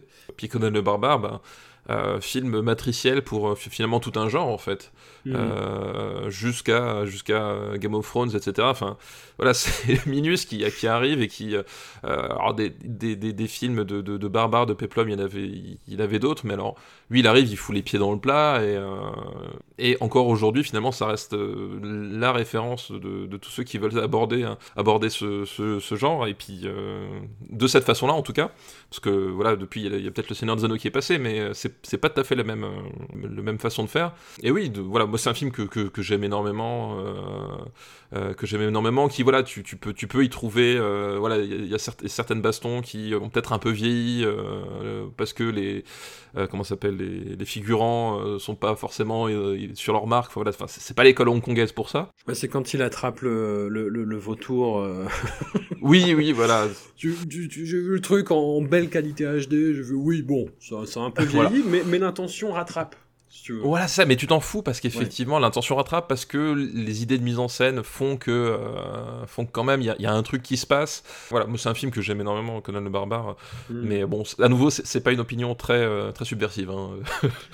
Et alors euh, j'emploie beaucoup le terme de, de cinéma euh, adolescent euh, pour petits garçons, etc. depuis tout à l'heure de façon péjorative, évidemment comme un connard, pour parler des, des rôles féminins dans le cinéma de, de John Milius. Dans Ginger, comme tu le disais, bon. bon c'est vrai que les personnages sont un peu là pour être soumises. Hein. Enfin, oui, complètement. Ouais, ouais. Tu peux, tu peux te réfugier en disant oui, mais c'est le film d'époque, euh, c'était comme ça, etc. Dans Big Wednesday, c'est euh, les personnages sont là, mais c'est diffus. Oui, ils sont vraiment en quatrième, cinquième plan, quoi. En pointillé, quoi. En pointillé, ouais. avec des, euh, des actrices quand même assez, assez marquantes, avec euh, quand même une présence aussi qui n'est pas, euh, qui n'est pas gratuite. Dans Le Lion et le Vent, comme je disais, le personnage de Candice Bergen, je, je, je m'attendais à ce que ce soit vraiment, euh, voilà, qu'il nous fasse une Patty Hearst, syndrome de Stockholm euh, lambda. C'est beaucoup plus compliqué que ça et beaucoup mieux amené. Ouais. Et là, le personnage, bah, c'est un, un, film très très viril, hein, Conan. Mais où les je crois qu'on peut le dire. Je, je les femmes sont, sont vraiment chosifiées au, au, début, et puis ça se complexifie un peu au fil de l'eau, j'ai trouvé. Enfin, j'ai trouvé ça plus intéressant que ce qu'on pourrait euh, croire au début. Oui, c'est plus intéressant, et en même temps, tu vois, c'est marrant parce que le, le, le fait que les, les, femmes sont chosifiées, euh, quelque part, euh, Charles Honegger, mm. euh, c'est un, un corps en mouvement en fait. Il est, ah oui. il est chosifié à, à l'extrême aussi. Donc ça choque finalement quelque part un peu moins en fait, on va dire. Alors évidemment, c'est pas un fantasme féminin, c'est un fantasme purement masculin à travers euh, Conan. Mais effectivement, il y, a, il y, a, ce côté quand même, les deux personnages euh, sont, des, sont, des, sont des espèces de corps euh, complètement extraordinaires à leur façon. Voilà. Et effectivement, au fur et à mesure que le film... En fait, les, les personnages prennent en, en densité à mesure que, le, que la tragédie se noue, quoi. Non, non, puis je m'attendais à un film beaucoup plus couillon que ça et c'est un parcours héroïque beaucoup plus cabossé qu'attendu ou que généralement fait en fait, tu vois. Cabossé comme le chameau, qui comme... se prend quand même une, une sacrée daigne. c'est vrai ça aussi. Enfin, si tu prends les films d'aujourd'hui et tu mets à plat tout ce qui se passe dans un film aujourd'hui, mais t'as le contenu de trois films euh, en un, quoi. Enfin, c'est ouais, euh, c'est ça. Scénaristiquement, ouais. c'est d'une densité assez affolante. Tout à fait. Tout à fait. Ouais, ouais. Et comme quoi, t'as pas besoin de faire euh, 3h40 pour être épique, hein, finalement. Hein Ni d'avoir Hans Zimmer qui s'endort sur son orgue, bref. Oui, aussi, euh, bah, que, comme tu disais, moi, pour revenir sur la, la, la mise en scène, c'est un film qui a été tourné euh, à Almeria, les décors naturels sont, sont fous, il y a énormément de scènes, bah, toute la fin, je la, je la trouve démente. Enfin, le, ouais, les, tout à fait. Les, ouais, les éclairages. Enfin, c'est. Euh... C'est un film qui vieillit étonnamment bien. Étonnamment, parce que la direction artistique, c'est quand même carnaval. Bah, c'est. Alors, c'est marrant parce que c'est. Euh, le film a été beaucoup qualifié de comic book parce que, à cause de ça. Enfin, à cause à travers sa, sa, direction artistique, effectivement. Mm. Euh, mais effectivement, ça, l'esthétisation de, et puis le, la mise en scène et le traitement de la lumière fait que ça tient, quoi. Non, non, puis même les costumes, enfin, James Earl Jones, ses costumes sont pas possibles, mais le personnage, son incarnation, son écriture, sa mise en scène fait que, oui, non, oui, tu, tu es habillé comme tu es habillé, mais c'est pas grave. C'est pas grave. C'est normal. On y croit. Allez. C'est ça. C'était comme ça à l'époque, comme ninjas. Tu vois. Voilà. c'est ça. Bon, gros dos qui arrive après. Gros dos eh qui arrive après. L'Aube Rouge, 1984, avec un casting incroyable. Je, je me rappelais pas que c'était à ce point. C'est complètement fou. Ah bah si, oui, c'est assez dingue, ouais. T'as Patrick Swayze et Jennifer Grey, alors qui sont plus ou moins en couple. Dans la version originale du scénario, a priori, ils étaient en couple. Mais avant Dirty Dancing, t'as Lea Thompson, t'as City Mass Howell, t'as Powers Booth, t'as Charlie Sheen dans Charlie Sheen, premier rôle il me semble. Euh, non, un film complètement taré, qui, alors à la base, c'est un script original de Kevin Reynolds, qui était beaucoup plus, enfin en gros, euh, une bande de jeunes, voilà, qui se regroupent à faire, qui se retrouvent à faire un groupe de résistance contre l'envahisseur et ça finit à la Sa Majesté des Mouches. Ça a été beaucoup, beaucoup, beaucoup changé euh, par euh, par John Milius. Donc le, le pitch est très simple et la bande annonce d'époque à ce, ce niveau-là est cristalline. C'est les États-Unis d'Amérique n'ont jamais été envahis jusqu'à aujourd'hui. Alors les Indiens seraient quand même d'un avis différent. Voilà, mais bon, c'est mon point de vue. Oui, mais en plus, plus c'est ça qui est fou. C'est ça qui est fou. C'est que euh, pour la résistance, les ados, en fait, ils, ils font des techniques d'Indiens, en fait. Enfin, on, mais oui. on y reviendra. On y reviendra. Euh, Voilà, donc jusqu'à aujourd'hui. Et donc, c'est un film qui imagine l'invasion euh, des États-Unis. Alors, pareil, niveau. Comme dans l'invasion USA. Comme dans l'invasion USA, par des Russes et des Cubains. Ouais. Et en plus, niveau timing, comme euh, le lion et le vent, euh, tu pouvais pas faire pire, parce que c'était euh, à une époque où vraiment on disait bon, essayons de normaliser les relations entre les USA et l'URSS. Et non, non, pas du tout, pas du tout. Et donc c'est vu du, du, point de vue d'une petite ville des États-Unis où la résistance s'organise autour de ces adolescents qui reprennent comme nom de résistants en fait le nom de leur équipe de foot, les Wolverines. Les Carcajou les, les Carcajou Eh oui, les Carcajou, Wolverine en français, en français c'est Carcajou, ouais. Oh mon dieu. Ah merde, faut que je le regarde en VF maintenant. Bon, très bien. Très très bien. Et donc c'est toute cette nouvelle génération d'acteurs qui, euh, bah, qui prend les armes, littéralement, et euh, qui démastique du, euh, du russe et du cubain. Alors, bah, dans mon souvenir, j'en avais le souvenir, en fait, je l'ai vu quand le, le très très très très mauvais remake est sorti là. Oui, avec Chris Hemsworth, ouais. Ouais, ouais, oula. Et euh, film euh, aberrant. Et voilà, c'est ce que je disais en fait. C'est que euh, à côté de ce qui se fait maintenant, à côté de ce qu'ont fait tous les imitateurs de John Milius, John Milius, c'est euh, un, un penseur euh, philosophe. C'est Nietzsche, vraiment, qui est, qui est, cité au début de, de Conan d'ailleurs. Passons Oui, moi j'en avais un souvenir de film. Euh, J'avais vu les deux à la suite. Et je me suis dit, ah oui, oui, quand même, Milius, c'est quand même autre chose, beaucoup plus fin. Euh, les euh, antagonistes sont quand même plus recherchés, développés. À la revoyure, oui et non. ouais, ouais. Oui et non. Euh, c'est un, un, peu comme un cheveu sur la soupe, en fait, les antagonistes. ouais. Je trouve c'est un, un, peu le problème, c'est que. C'est quand ça l'arrange. Voilà. Ils ont plus de personnalité que dans le, dans le remake. En même temps, c'est pas, pas très très dur. Mais, mais globalement, tu, tu comprends pas trop trop leur évolution. C'est un, un peu opportun, on va dire. Voilà. Hmm. c'est quelque chose qu'il qui, qui explique assez bien. C'est euh, paradoxalement, il dit que c'est un film anti-guerre et qu'en même temps, faire un film anti-guerre, c'est comme faire un film anti-pluie dans le sens où la guerre, c'est dans la nature humaine, et quoi que tu fasses, en fait, il y aura de la guerre, et en plus, le public, c'est quelque chose qui l'intéresse, parce que la guerre, c'est le drame ultime, en fait. Tu peux pas faire plus évocateur, dramatiquement, que la guerre. Voilà. Ah mais c'est de toute façon c'est un sujet qui, qui, qui, est fascinant quoi qu'il arrive en fait. Euh, mais moi moi c'est marrant parce que quand je l'ai revu en fait, je l'ai plus apprécié là que quand je l'avais revu quand je l'avais vu les, les, premières fois mhm. euh, parce que justement moi j'avais vraiment le, le, côté euh, euh, America fuck yeah en fait glorification belliciste etc. Et en même temps c'est vrai que j'avais oublié qu'il y avait quand même à nouveau toujours cette espèce de dimension humaine qui est assez intéressante dans le traitement des personnages en fait. Alors le, le, le, film est quand même moins fin, moins intéressant, même moins taquin. En fait. Je pense que c'est peut-être ça son problème.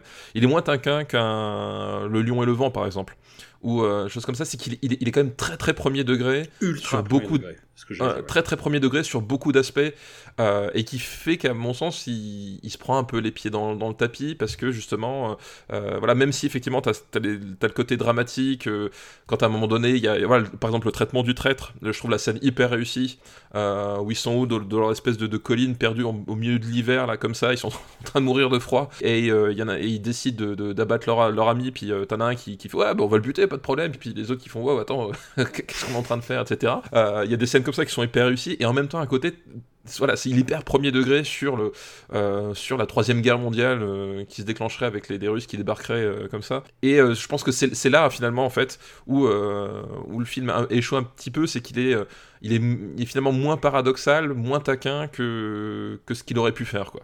Bah, il y a tous les aspects en fait que bah, qu'il a dans sa déclaration d'intention, c'est-à-dire vraiment montrer euh, la futilité de la guerre, euh, que ça ne sert à rien, que ça ne fait que engranger la violence, euh, etc. Sauf que tout va vite en fait. Ces aspects, tu peux les retrouver dans le film. T'as effectivement la première fois que le personnage de C. Thomas Howell tue quelqu'un, tu vois que ça le marque. Tu, tu vois que c'est la première embuscade qui, font, déjà ils la font, euh, enfin, bon gré mal gré, c'est improvisé pour quelque chose. Ils, ils, la, ils, la, font finalement malgré eux en fait. Et, euh, et, et c'est super. Et, et c'est super parce qu'en fait c'est hyper improvisé, tu, tu vois qu'en fait ils s'en sortent, mais euh, simplement parce que en fait les, les, types en face sont aussi surpris qu'eux, en fait c'est ça le truc. Hmm. C'est que c'est une, une embuscade croisée, c'est-à-dire que les, les, soviétiques tombent dessus sur eux par hasard et eux finalement ils n'avaient pas prévu de les attaquer, enfin voilà. Et ça, et ça fonctionne super bien effectivement quoi. Ouais, ça fonctionne super bien, mais derrière, euh, tu passes vachement vite à autre chose, et après, ça se normalise de, bon, bah voilà. oui, après, après, on les tue au kilomètre, quoi.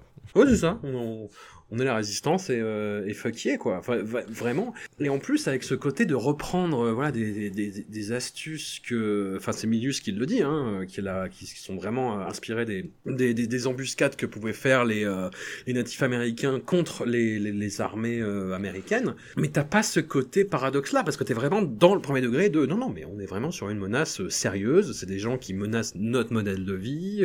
on est dans un, vraiment dans un truc d'occupation. On est entre eux, voilà, la guerre des natifs américains contre les, euh, les, les, soldats et la résistance euh, française, en fait, telle qu'elle est exaltée au cinéma tout à fait, euh, tout à fait, depuis des décennies, quoi.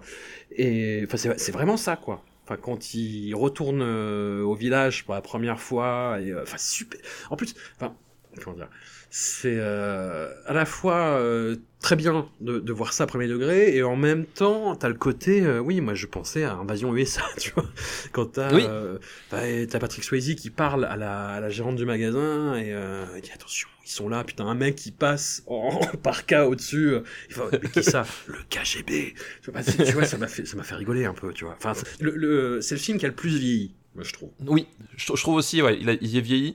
Et, euh, et, puis pareil, en fait, dans, dans le traitement de, de, de, de, sa violence, etc., je, trouve qu'en fait, c'est le film le plus cartoon, en fait. C'est, je trouve, en dehors de, des scènes dont, dont, dont on a parlé, c'est celui où la, la violence, finalement, a peut-être le moins de conséquences.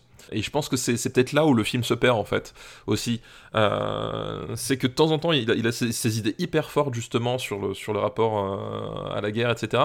Et en même temps, tu, à un moment donné, tu as une espèce de tunnel de, de, de, 45 minutes où on dégomme du rouge euh, sans trop se poser de questions, de façon hyper spectaculaire, avec des explosions qui prennent tout l'écran, etc. Voilà, il y a à un moment donné, je pense qu'il là-dedans, il se perd un peu de vue dans ce que mm. dans, dans, dans, le truc, et il est juste dans le spectacle. Et, et, et c'est dommage qu'il aille pas jusqu'au bout. C'est-à-dire que ça aurait pu fonctionner si à un moment donné, justement, il avait pu injecter justement un petit peu de, recul d'humour ou de voilà ou de, trucs.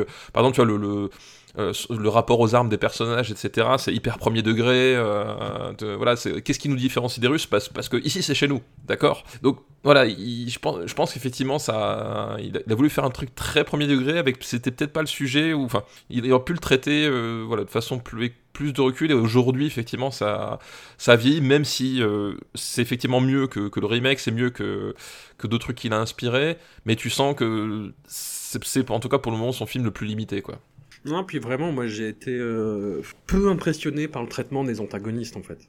Le, oui, oui, complètement. C'est des nazis en fait. Enfin, tu vois, t'as pas les spécificités de de, de, la guerre froide. Ils sont vraiment, c'est vraiment écrit comme des nazis en fait. c'est comme une armée occupante de base, sans. Euh... Enfin, je me dis pas, ah, oui, euh, bah voilà, parlons de Marx pendant pendant 10 minutes. C'est pas ça que je dis. C'est, c'est, enfin, cinématographiquement, effectivement, moi j'y vois un manque de recul et et encore une fois, le, bah, ce qui est amené à la fin, c'est-à-dire le, bah, je spoil complètement, hein, mais euh, ça, se finit vraiment par une scène d'attaque où euh, voilà personne ne sort gagnant. C'est ça le, le, le, propos du film, où Patrick Swayze porte le corps de son frère euh, agonisant dans ses bras, et où en fait t'as euh, l'officier cubain que t'as vu euh, tout le long du film, qui le met en joue, se prépare à tirer. Patrick Swayze regarde et puis il jette son arme en disant oh, la guerre c'est vraiment de la merde tu vois. Enfin il non il, il, dit rien hein, mais il le joue mais, tellement mal. Enfin je, trouve hein, que ouais moi j'y crois pas non mais moi j'y crois pas parce qu'en fait le, ce qui amène cette décision du personnage honnêtement c'est introduit genre 5 minutes avant, juste avant le début de l'attaque. Et le, reste du film, en fait, je, ne comprends pas ce qu'il convainc de ça, en fait. C'est-à-dire que 5 minutes avant l'attaque, tu découvres qu'il a une famille, qu'il est là-bas et qui, veut les revoir, etc. C'est pas du tout utilisé le reste du film. Le reste du film, bah, c'est juste un commandant qui, va, qui désinguer des, gens qui, qui, monte des, camps de concentration. Enfin, tu vois, il y a un truc. Il est où ce, moment de bascule, en fait, dans ce personnage-là et, euh, je trouve que ça fonctionne pas, effectivement. Pareil, j'y ai pas cru. Enfin, je vois ce qu'il voulait dire, Mius, mais euh, clairement, il manque quelque chose dans le traitement de ce personnage pour que tu y crois, quoi. C'est tout le paradoxe de vouloir faire un film euh, qui te dit euh, n'en arrivons pas là, et en même temps, si on arrivait là, regardez, ce serait cool. ouais, c'est un peu ça, ouais. c'est ça qui m'emmerde parce que c'est le, je vois l'intention et en même temps l'intention est complètement euh, désamorcée par la réalité du film. Tu le, tu le vois que c'est pas drôle, tu le vois qu'effectivement il manque de crever euh, dans, dans, les montagnes comme tu disais. Tu le vois, enfin c'est un film qui accentue vraiment la violence, c'est ce qui, ce, qui, ce qui lui a été reproché. Oui, en plus, oui. Il y a des extraits, de, des, des, critiques d'époque dans le film, euh, bon, qui se sont déchaînés, puisque c'était vraiment la quintessence Milius à, à, leurs yeux, quoi, vraiment. Et en disant, oui, oula, oula c'est de la pornographie, quasiment. Hein. Enfin, c'est ce qu'ils disent, quoi. Bon, quand tu le vois maintenant, ça, oui, ça reste violent, hein, mais c'est... Ça reste violent, mais tu, tu rigoles doucement, effectivement, quoi. Ouais. Ah, ça montre le chemin qui a été parcouru aussi en termes de représentation de la violence. Et bon, tout à fait. Qu'on réfléchisse à deux trois trucs en tant que civilisation, mais c'est un autre débat. euh, je suis circonspect devant ce film. Moi aussi, en fait, je voilà, comme je disais, à le revoir aujourd'hui, je trouve quand même plus de qualité que la première. Enfin, que la première fois, j'avais été sidéré par justement ce côté hyper premier degré, etc. Et, très, effectivement, très invasion USA, en fait, par moment. Après, effectivement, quand tu quand tu t'y replonges avec un peu plus d'attention, c'est quand même pas filmé comme euh, comme du Chuck Norris. Hein. Euh, voilà, et puis y, y a, encore une fois, il y a certaines scènes qui sont qui sont vraiment très bien écrites, etc. Mais voilà, c'est pareil, je trouve qu'effectivement, c'est il passe à côté de son film, soit par trop de retenue dans le sens où, euh, ou soit pas assez. Enfin, il y a un truc à un moment donné, il fallait choisir quoi. Et là, il essaie de faire une espèce d'entre-deux qui fonctionne pas très bien quoi. Il faut venir à bout de l'URSS, mais ne faisons pas la guerre. Voilà, c'est ça quoi.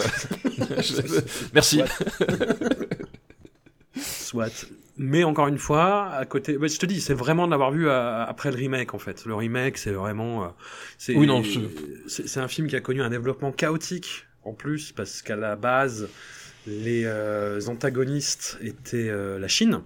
Et euh, pour des raisons euh, à la fois euh, commerciales et politiques, il a été euh, retenu d'en faire des, des Nord-Coréens, ce qui est euh, absurde, ce qui est grotesque, et ce qui surtout a entraîné en fait vraiment un gommage. Enfin, je pense, hein, parce que je sais pas si les personnages de antagoniste à la base était plus euh, développé, mais euh, là, c'est vraiment caricature de caricature, quoi. Oui, oui, non, mais il y a, oui, il y a rien, il y a rien de chez rien, ouais, c'est sûr. T'as juste un mec qui a l'air plus menaçant que les autres. Voilà, c'est là, à la revoyure, par rapport aux autres films de John Minus, surtout, en fait. Oui, c'est ça. C'est, c'est, hmm, petit bras. Ouais, c'est pas le plus intéressant, ouais, ouais tout à fait. Mais le, le film a cartonné, néanmoins.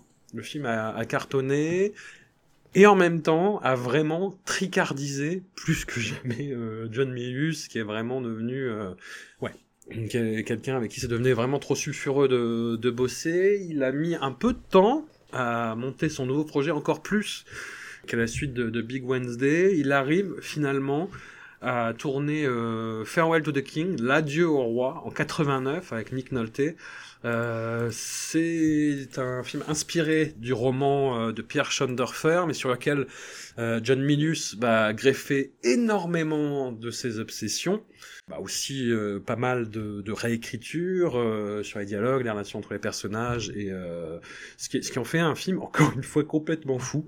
Nat Segaloff le dit que c'est un film de David Lean à la façon de Joseph Conrad. John Milius est plutôt d'accord. Plutôt d'accord.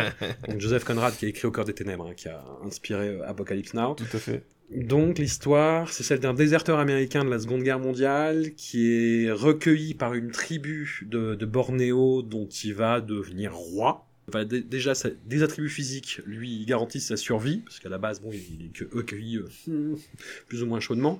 Et après, il va devenir une espèce de leader naturel.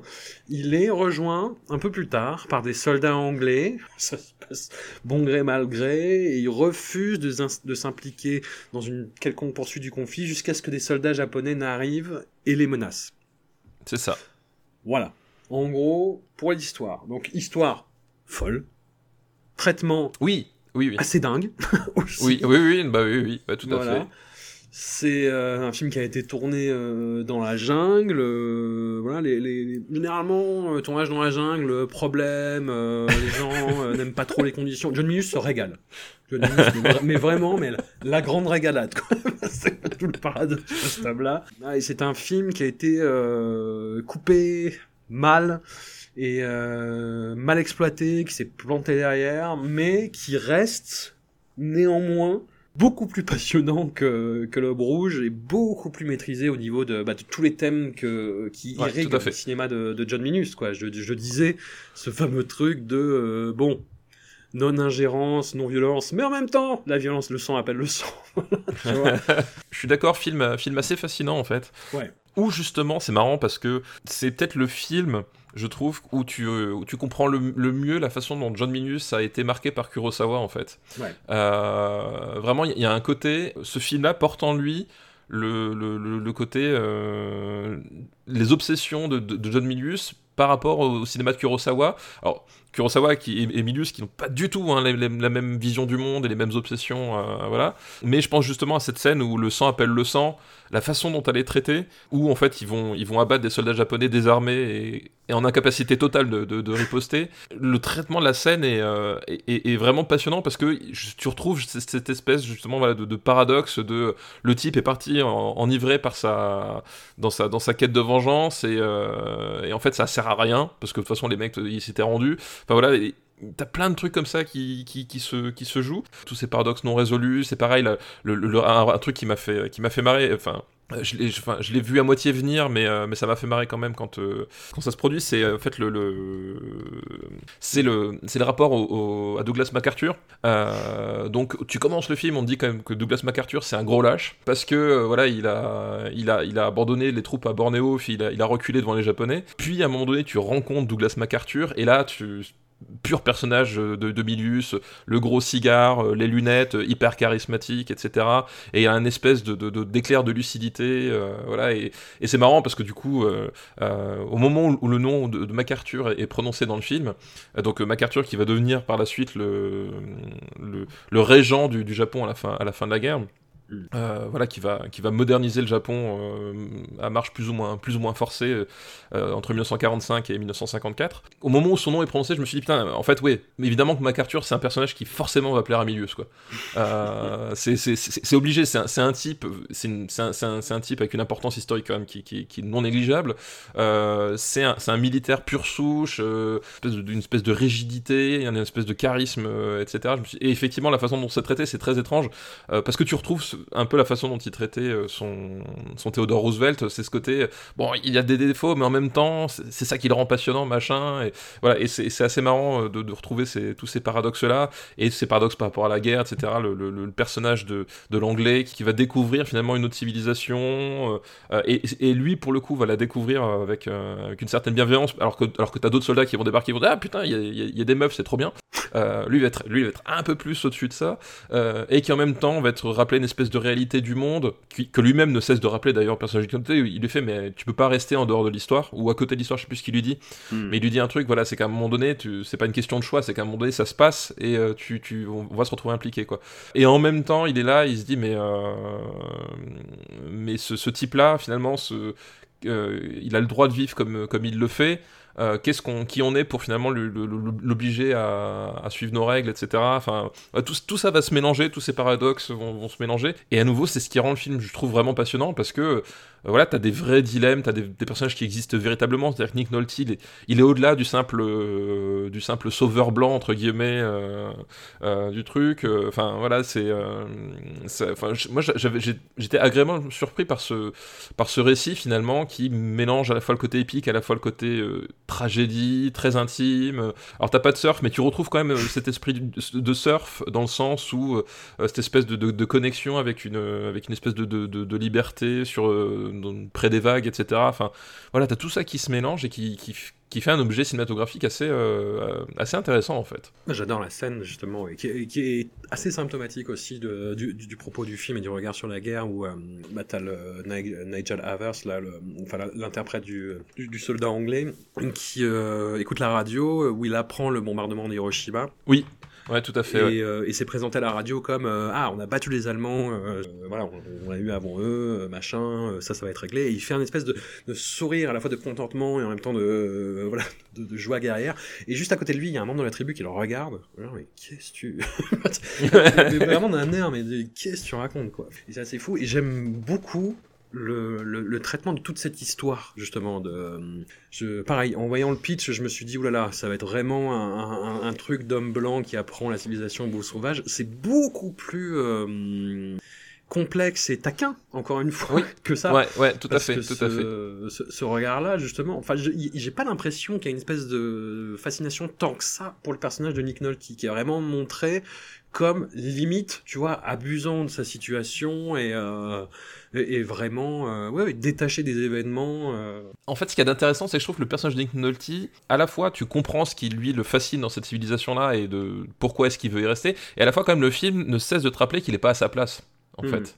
Euh, à cet endroit-là, euh, que malgré tout, malgré tout ce qu'il veut, toutes ses aspirations, sa place n'est pas là. Et d'ailleurs, ça, va avoir des, conséquences justement, euh, alors qu'il pensait se, tenir à l'écart du monde, etc. Enfin, oui, et je suis, d'accord aussi qu'il n'y a pas ce côté exotisme un peu, condescendant, etc. C'est voilà, plus, c'est plus nuancé que ça, quoi. Nat dans le, le livre Big Bad John, demande à Milius s'il est monarchiste du coup, en, ah rapport à, ce film.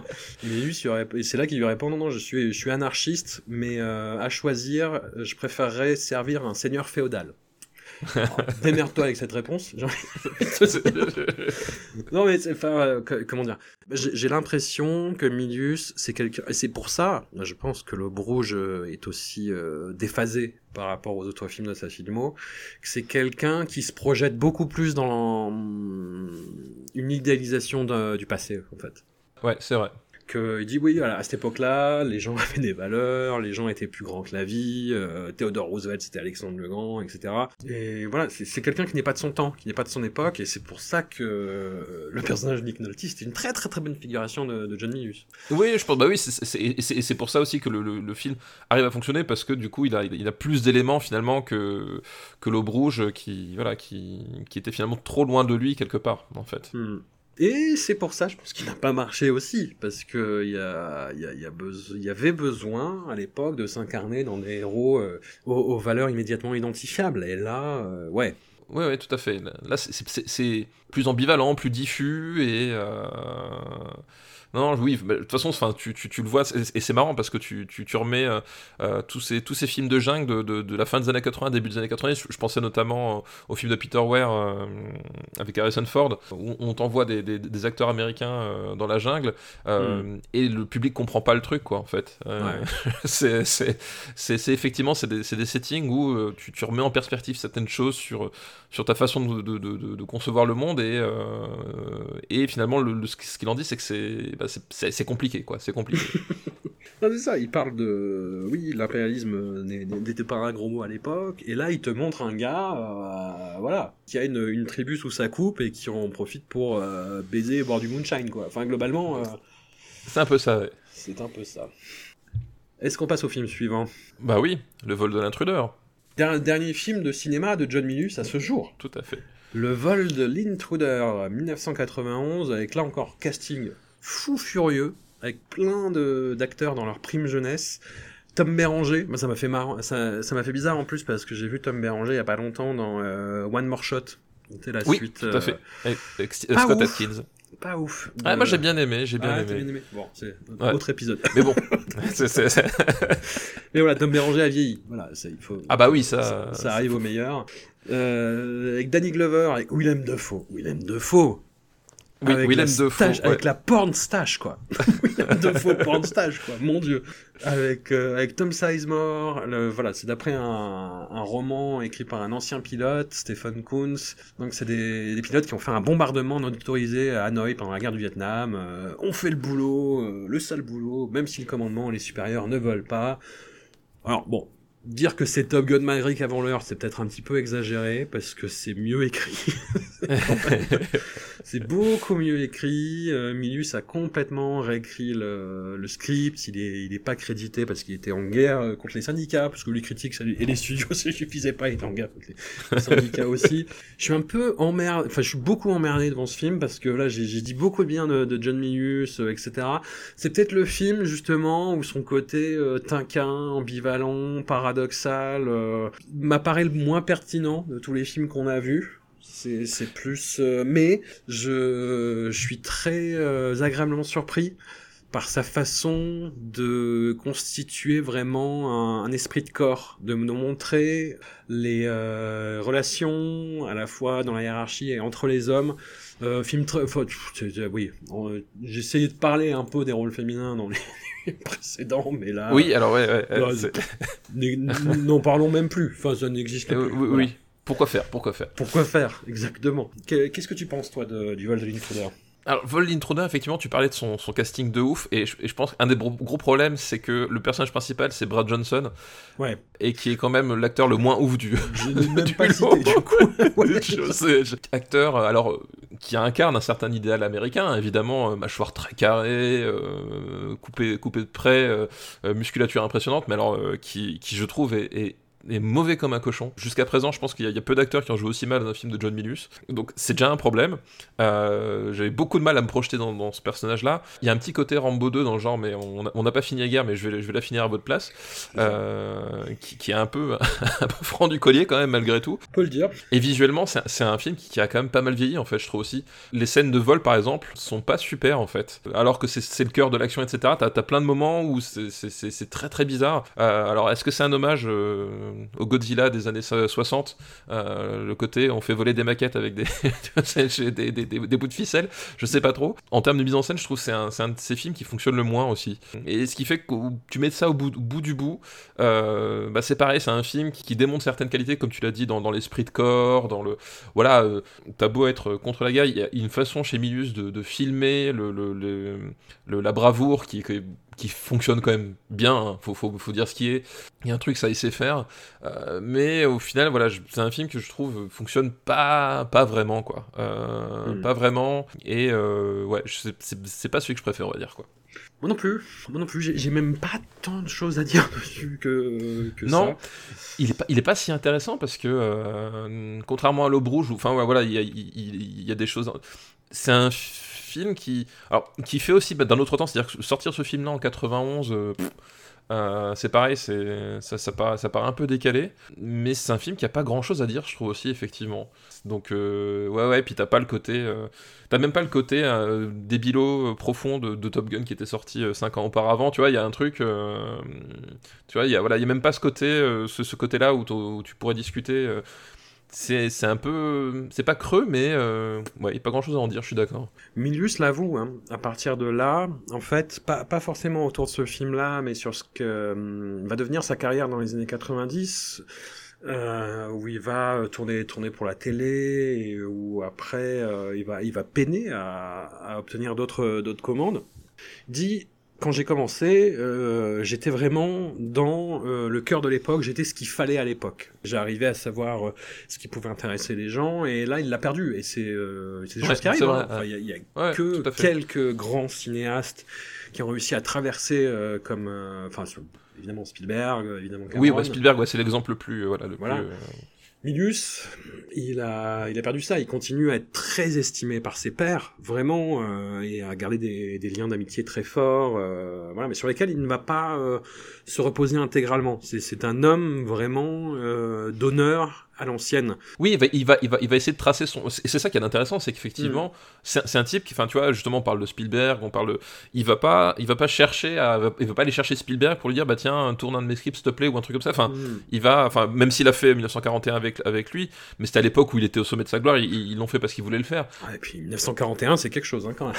Ouais, ouais, on va dire que c'est pas- c'est pas, la meilleure réussite de chacun, on va dire. hein. Bon, bref, euh, c'est un Euh, objet. C'est un objet, voilà. Il va pas chercher justement à, à- à- à aller euh, quémander son retour en grâce, il va essayer de le, de le faire par ses propres moyens. Et bon, le fait est qu'il va pas y arriver. On va, Mm. on va divulgacher, hein, c'est, il, va, il va y avoir un retour en grâce avec Rome sur HBO, mais globalement, au cinéma, c'est, c'est, c'est- c'est- c'est foutu, quoi. C'est fini, ouais, c'est fini.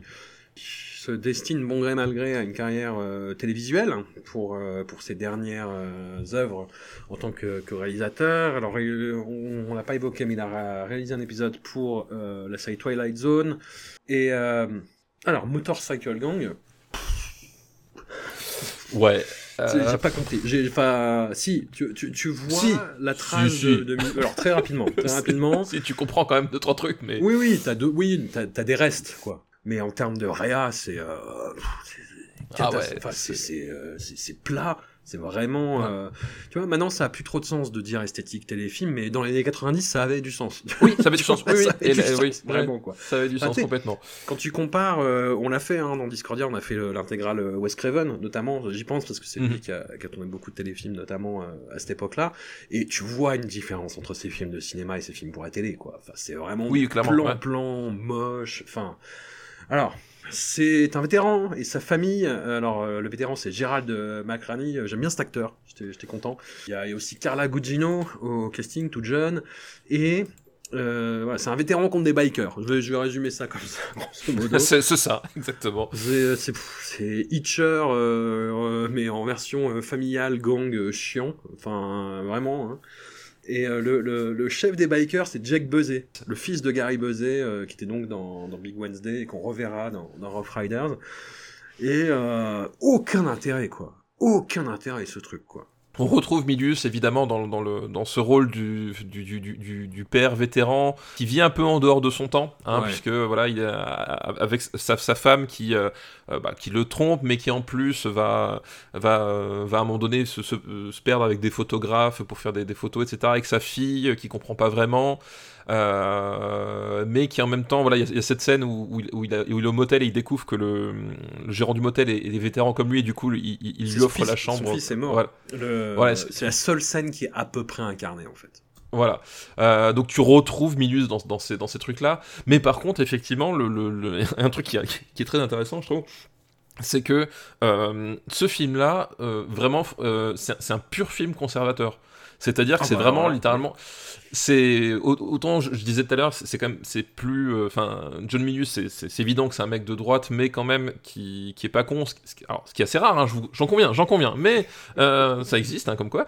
Euh, autant là, Motorcycle Gang, c'est vraiment du pur film conservateur, mais vraiment de toutes les scènes, de, voilà, jusqu'à jusqu'à effectivement ce, ce- père qui va aller sauver sa fille avec ses, ses- techniques de Marines au Mexique, c'est-à-dire qu'il va carrément au Mexique pour chercher le, le- type pour leur péter la gueule. Bon, ça suffit à résumer le truc, c'est-à-dire que c'est Milius qui, là, pour le coup, je pense qu'il il avait un peu, un peu rien à foutre, Euh, euh, et, ça- et ça se sent quoi. Et du coup, c'est un, film qui est qui, qui a pas du tout le, le- la, la- la subtilité ou le caractère un peu euh, un peu poil à gratter voilà qu'il pouvait avoir là c'est bêtement euh, bêtement premier degré sur ce genre de truc le côté télévisuel c'est ouais sans intérêt quoi On passe au dernier. bon oui bah, voilà on va, on va passer à Rough Riders et puis Non, non, vraiment. On, on reste à la télévision. On est sur une anthologie, une mini-série euh, de 3 heures qui est, euh, bah, c'est, euh, bah, là pour le coup, tu vois, on sort vraiment des canons euh, télévisuels euh, tels qu'on les décrivait euh, avant, quoi. C'est, euh, Ouais, ouais. c'est une espèce de mélange entre le, voilà, le- l'épopée historique, le film de guerre et le western, avec Theodore Roosevelt. Avec Theodore Roosevelt, effectivement. Alors, joué par Tom Béranger, c'est pas le- la meilleure interprétation de Tom Béranger, quand même. Non. Je trouve son, son Theodore Roosevelt un peu. Euh, un peu excessif en termes d'interprétation, c'est-à-dire le, le- la diction, tu sens qu'elle est pas du tout naturelle. Enfin, tu vois, c'est Non, effectivement. force, si tu sens qu'il voilà, c'est un, c'est une anthologie. Enfin, moi, je le traite comme un seul film en fait. euh, Ah oui, oui, Riders, un, un seul- un seul film de 3 heures qui est intéressante parce que bah voilà, on, re- on- là pour le coup, on renoue avec euh, l'amour de Milius pour l'histoire, euh, la grande histoire, la petite histoire, la façon de mélanger les personnages historiques et avec euh, et de traiter, de croquer des, des- des personnages avec des, des, des ambivalences et des, des- choses comme ça. Voilà, on, retrouve, on retrouve ça. Euh, la forme est assez surprenante pour euh, pour la télévision, c'est-à-dire que euh, on va avoir une heure et demie de bataille en fait. Deuxième, le deuxième épisode, parce que c'était diffusé en deux épisodes. Le deuxième épisode, c'est une heure et demie de, de, de bataille, euh, voilà, avec euh, avec euh, certains trucs. Le film paye quand même son côté télévisuel, c'est-à-dire que globalement, je- moi j'ai pas vu la différence entre le moment où ils étaient à Cuba et le moment où ils étaient censés être euh, dans l'Arkansas, quoi que ce soit. Tu sens que ça n'a pas été filmé dans la jungle. Hein. Quand à un moment donné ils sont, ouais, ils sont à Cuba, puis que t'as des, t'as des, t'as des feuilles mortes par terre et que t'as des platanes au premier plan, bon, euh, je- Ouais. tu sens qu'effectivement ils ont pas eu les moyens de leurs ambitions. Euh, voilà, puis c'est pareil, tu, ouais, je pense qu'il a pas eu le temps de, de- de répéter certaines scènes, etc. Compte tenu de ces contraintes-là, de- des standards de télévision, enfin, les standards de télévision des années 90, hein, euh, attention, c'est avant la, la, la nouvelle vague de la télévision qui, voilà, qui va arriver dans les années 2000. C'est vraiment, enfin, c'était vraiment des trucs à l'économie. Euh, ça fonctionne pas si mal en fait. Euh, Ça fonctionne pas si mal. Euh, casting, voilà, on parle de Tom Béranger, mais Sam Elliott, Sam Elliott, Gary Busey, enfin c'est un, voilà, Sam Elliott qui, qui, qui marmonne comme jamais hein, dans sa moustache. dans, sa, dans sa moustache. Holt, Holt McCallany qui, Mais Holt tout jeune, Tout jeune, qui, qui est là. Titus Oliver, j'adore Titus Oliver. Ouais.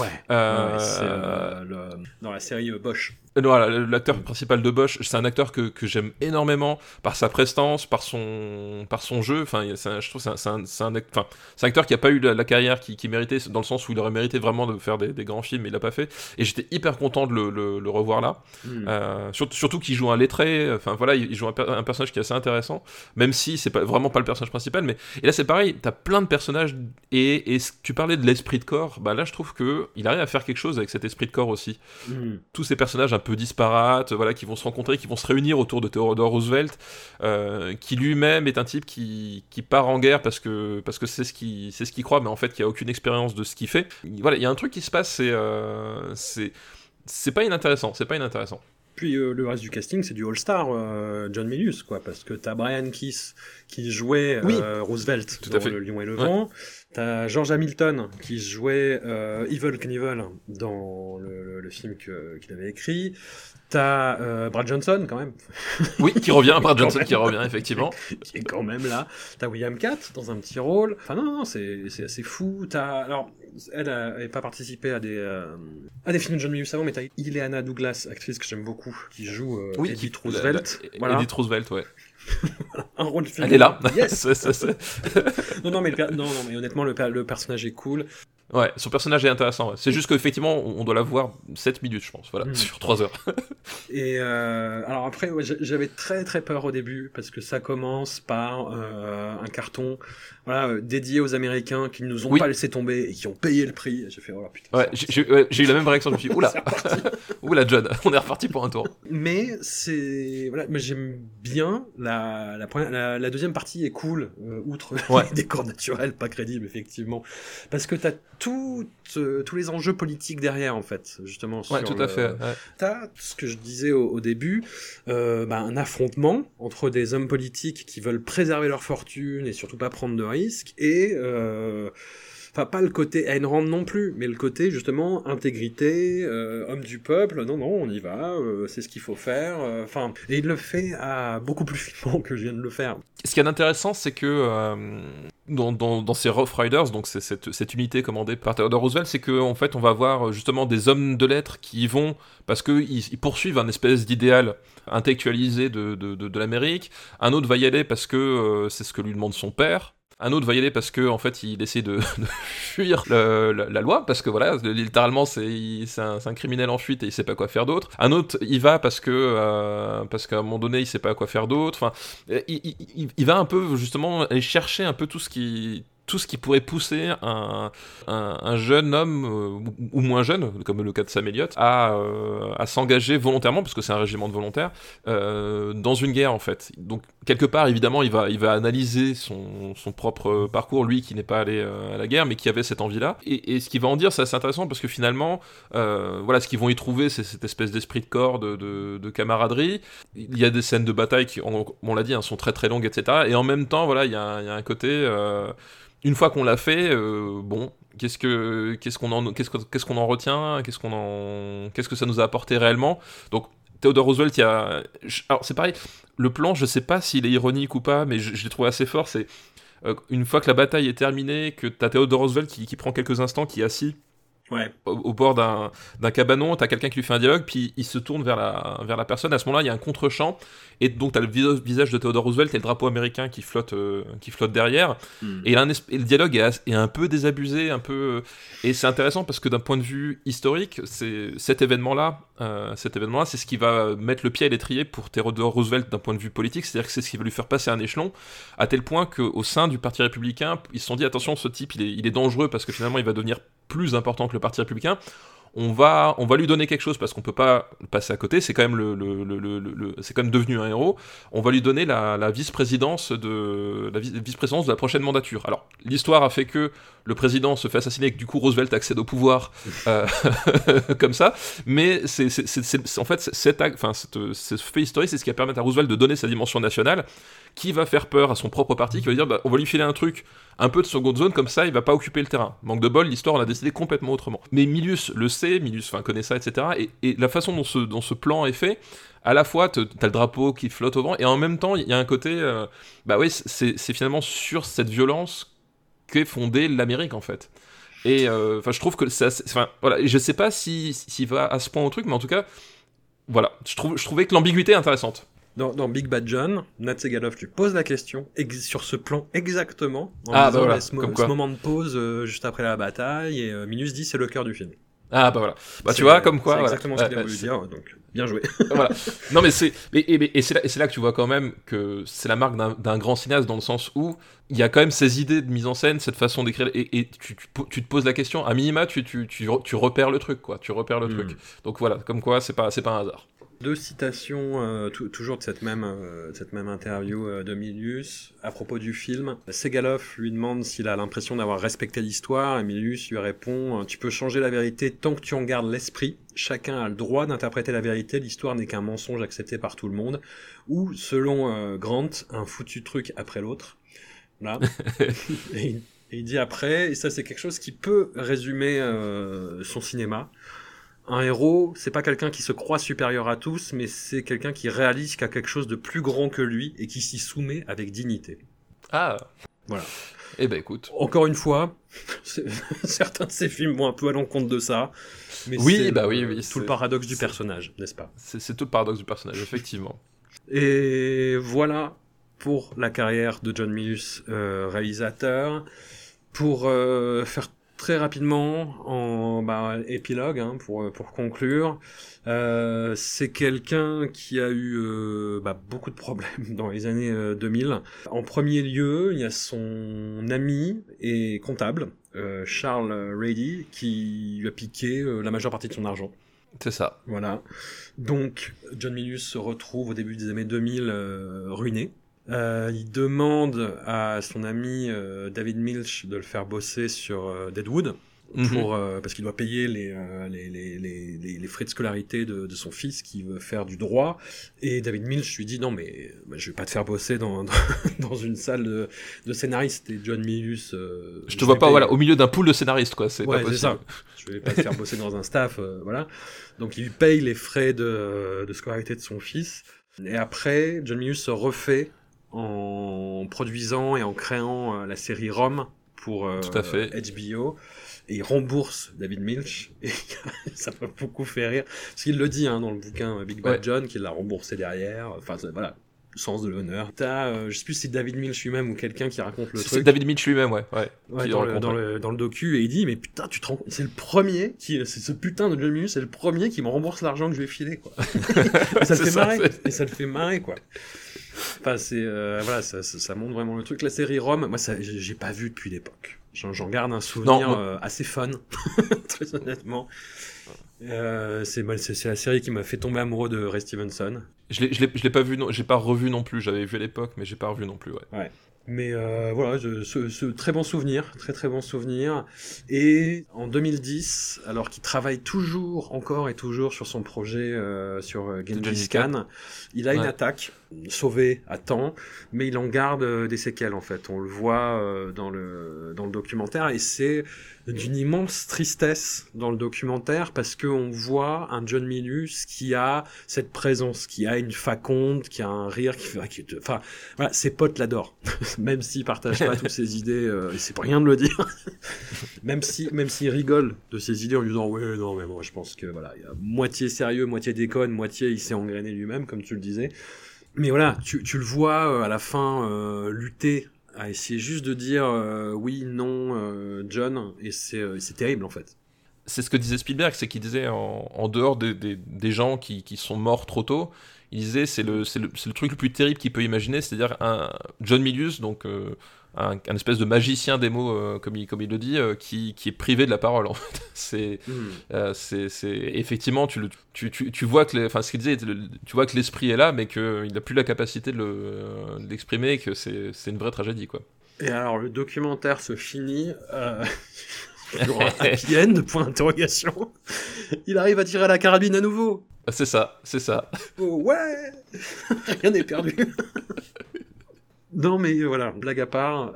Très belle découverte. Pour, pour le coup, et je le redis, et il faut, je le redis surtout pour moi, ne reste pas bloqué sur tes a priori, connard. Si vous avez l'occasion, euh, découvrez des, des, des, gens dont vous connaissez pas le travail, euh, vous, vous, ne pouvez qu'être surpris, en bien ou en mal. Et là, pour le coup, plutôt, plutôt bonne surprise. Même s'il y a des, des choses qui recoupaient euh, les a priori et les clichés que j'avais sur lui. Euh, non, plutôt bonne surprise. Encore une fois, il est plus fin que la récupération qui a été faite de son, de son œuvre, en fait, j'ai envie de dire. Euh, je pense que je pense je pense que c'est ça le, le, le, fin mot du truc, c'est qu'effectivement, euh, voilà, c'est pour ça que je parlais de Frank Miller tout à l'heure, c'est un peu pareil, c'est que c'est qu'à ce côté, il y a un héritage, il y a beaucoup de gens qui se revendiquent, etc. de, de, de lui, et il y a, il y a un certain cinéma euh, républicain qui, qui, qui, qui existe, mais ils sont tous beaucoup beaucoup moins fin et intelligent que Milieu, c'est beaucoup moins intéressant en fait. Hmm. Euh, voilà. Et c'est vrai que moi aussi, voilà, les, films que j'ai pu découvrir, euh, bon, à part Motorcycle Gang, voilà, euh, sont, sont, quand même des, des, des, films qui avaient chacun vraiment une, un, un, truc assez, assez intéressant à faire valoir. Quoi. Tu vois, un film comme euh, Guédon, c'est un film qui rêverait d'être du John Milius. C'est un film qui rêverait d'être euh, d'être l'aube rouge. Mais hum, moi, si je, je pars en, en guerre contre ces films-là, contre les films euh, républicains, conservateurs d'aujourd'hui, c'est que c'est des films qui sont bêtes. Euh, c'est oui non mais je suis d'accord c'est euh, et, et, ça effectivement c'est Milius avait une vraie intelligence et encore une fois je pense une un, une vraie sensibilité euh, humaine en tout cas. C'est-à-dire qu'il voilà, il, pouvait comprendre ses personnages, s'intéresser à eux et leur donner du, du, cœur et de l'existence. quoi. Tout en étant dans une idéalisation du passé, comme je le dis. Oui, tout à fait. Voilà, tout ce qui l'autorisait, à ses yeux, selon son système de valeurs, à dire oui, l'impérialisme on a beaucoup dit du mal de l'impérialisme. Mais, au fond. Mais au fond, c'était quand même des bons gars. C'était quand même des bons gars. Voilà, avec, de la droiture et de l'honneur. Bon, après, les crimes de guerre. Bon. Non, mais voilà.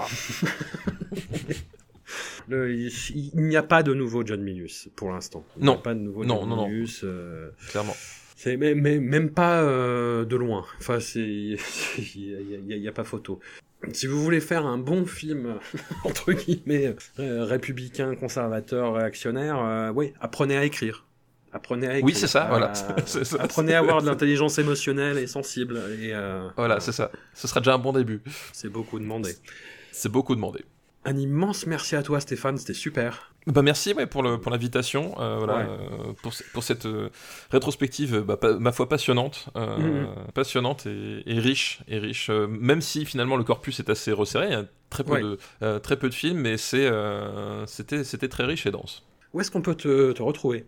Eh ben écoute, euh, Super Ciné Battle, euh, After Eight, euh, voilà, principalement, après sur, sur Blue Sky, Vénère Herzog, voilà, tout simplement. Est-ce qu'il n'y a pas un projet avec Martin qui arrive lourd, lourd, lourd? Ah, il y a un projet avec Martin qui arrive effectivement, on va faire un podcast dédié, à, si je puis dire, littéralement, vraiment très littéralement, à un monstre sacré. Euh, N'en disons pas plus. N'en disons pas plus, mais voilà. Tisons, on va- on- tisons comme des bâtards. Tisons comme des bâtards, voilà. Euh, voilà, nous allons faire un podcast con- consacré à un monstre sacré du cinéma. Allez, du cinéma asiatique, voilà, pour vous donner un peu plus de, un peu plus de, de billes. Encore merci à toi et au plaisir. Merci euh, François, merci à tous, et puis ben, à bientôt.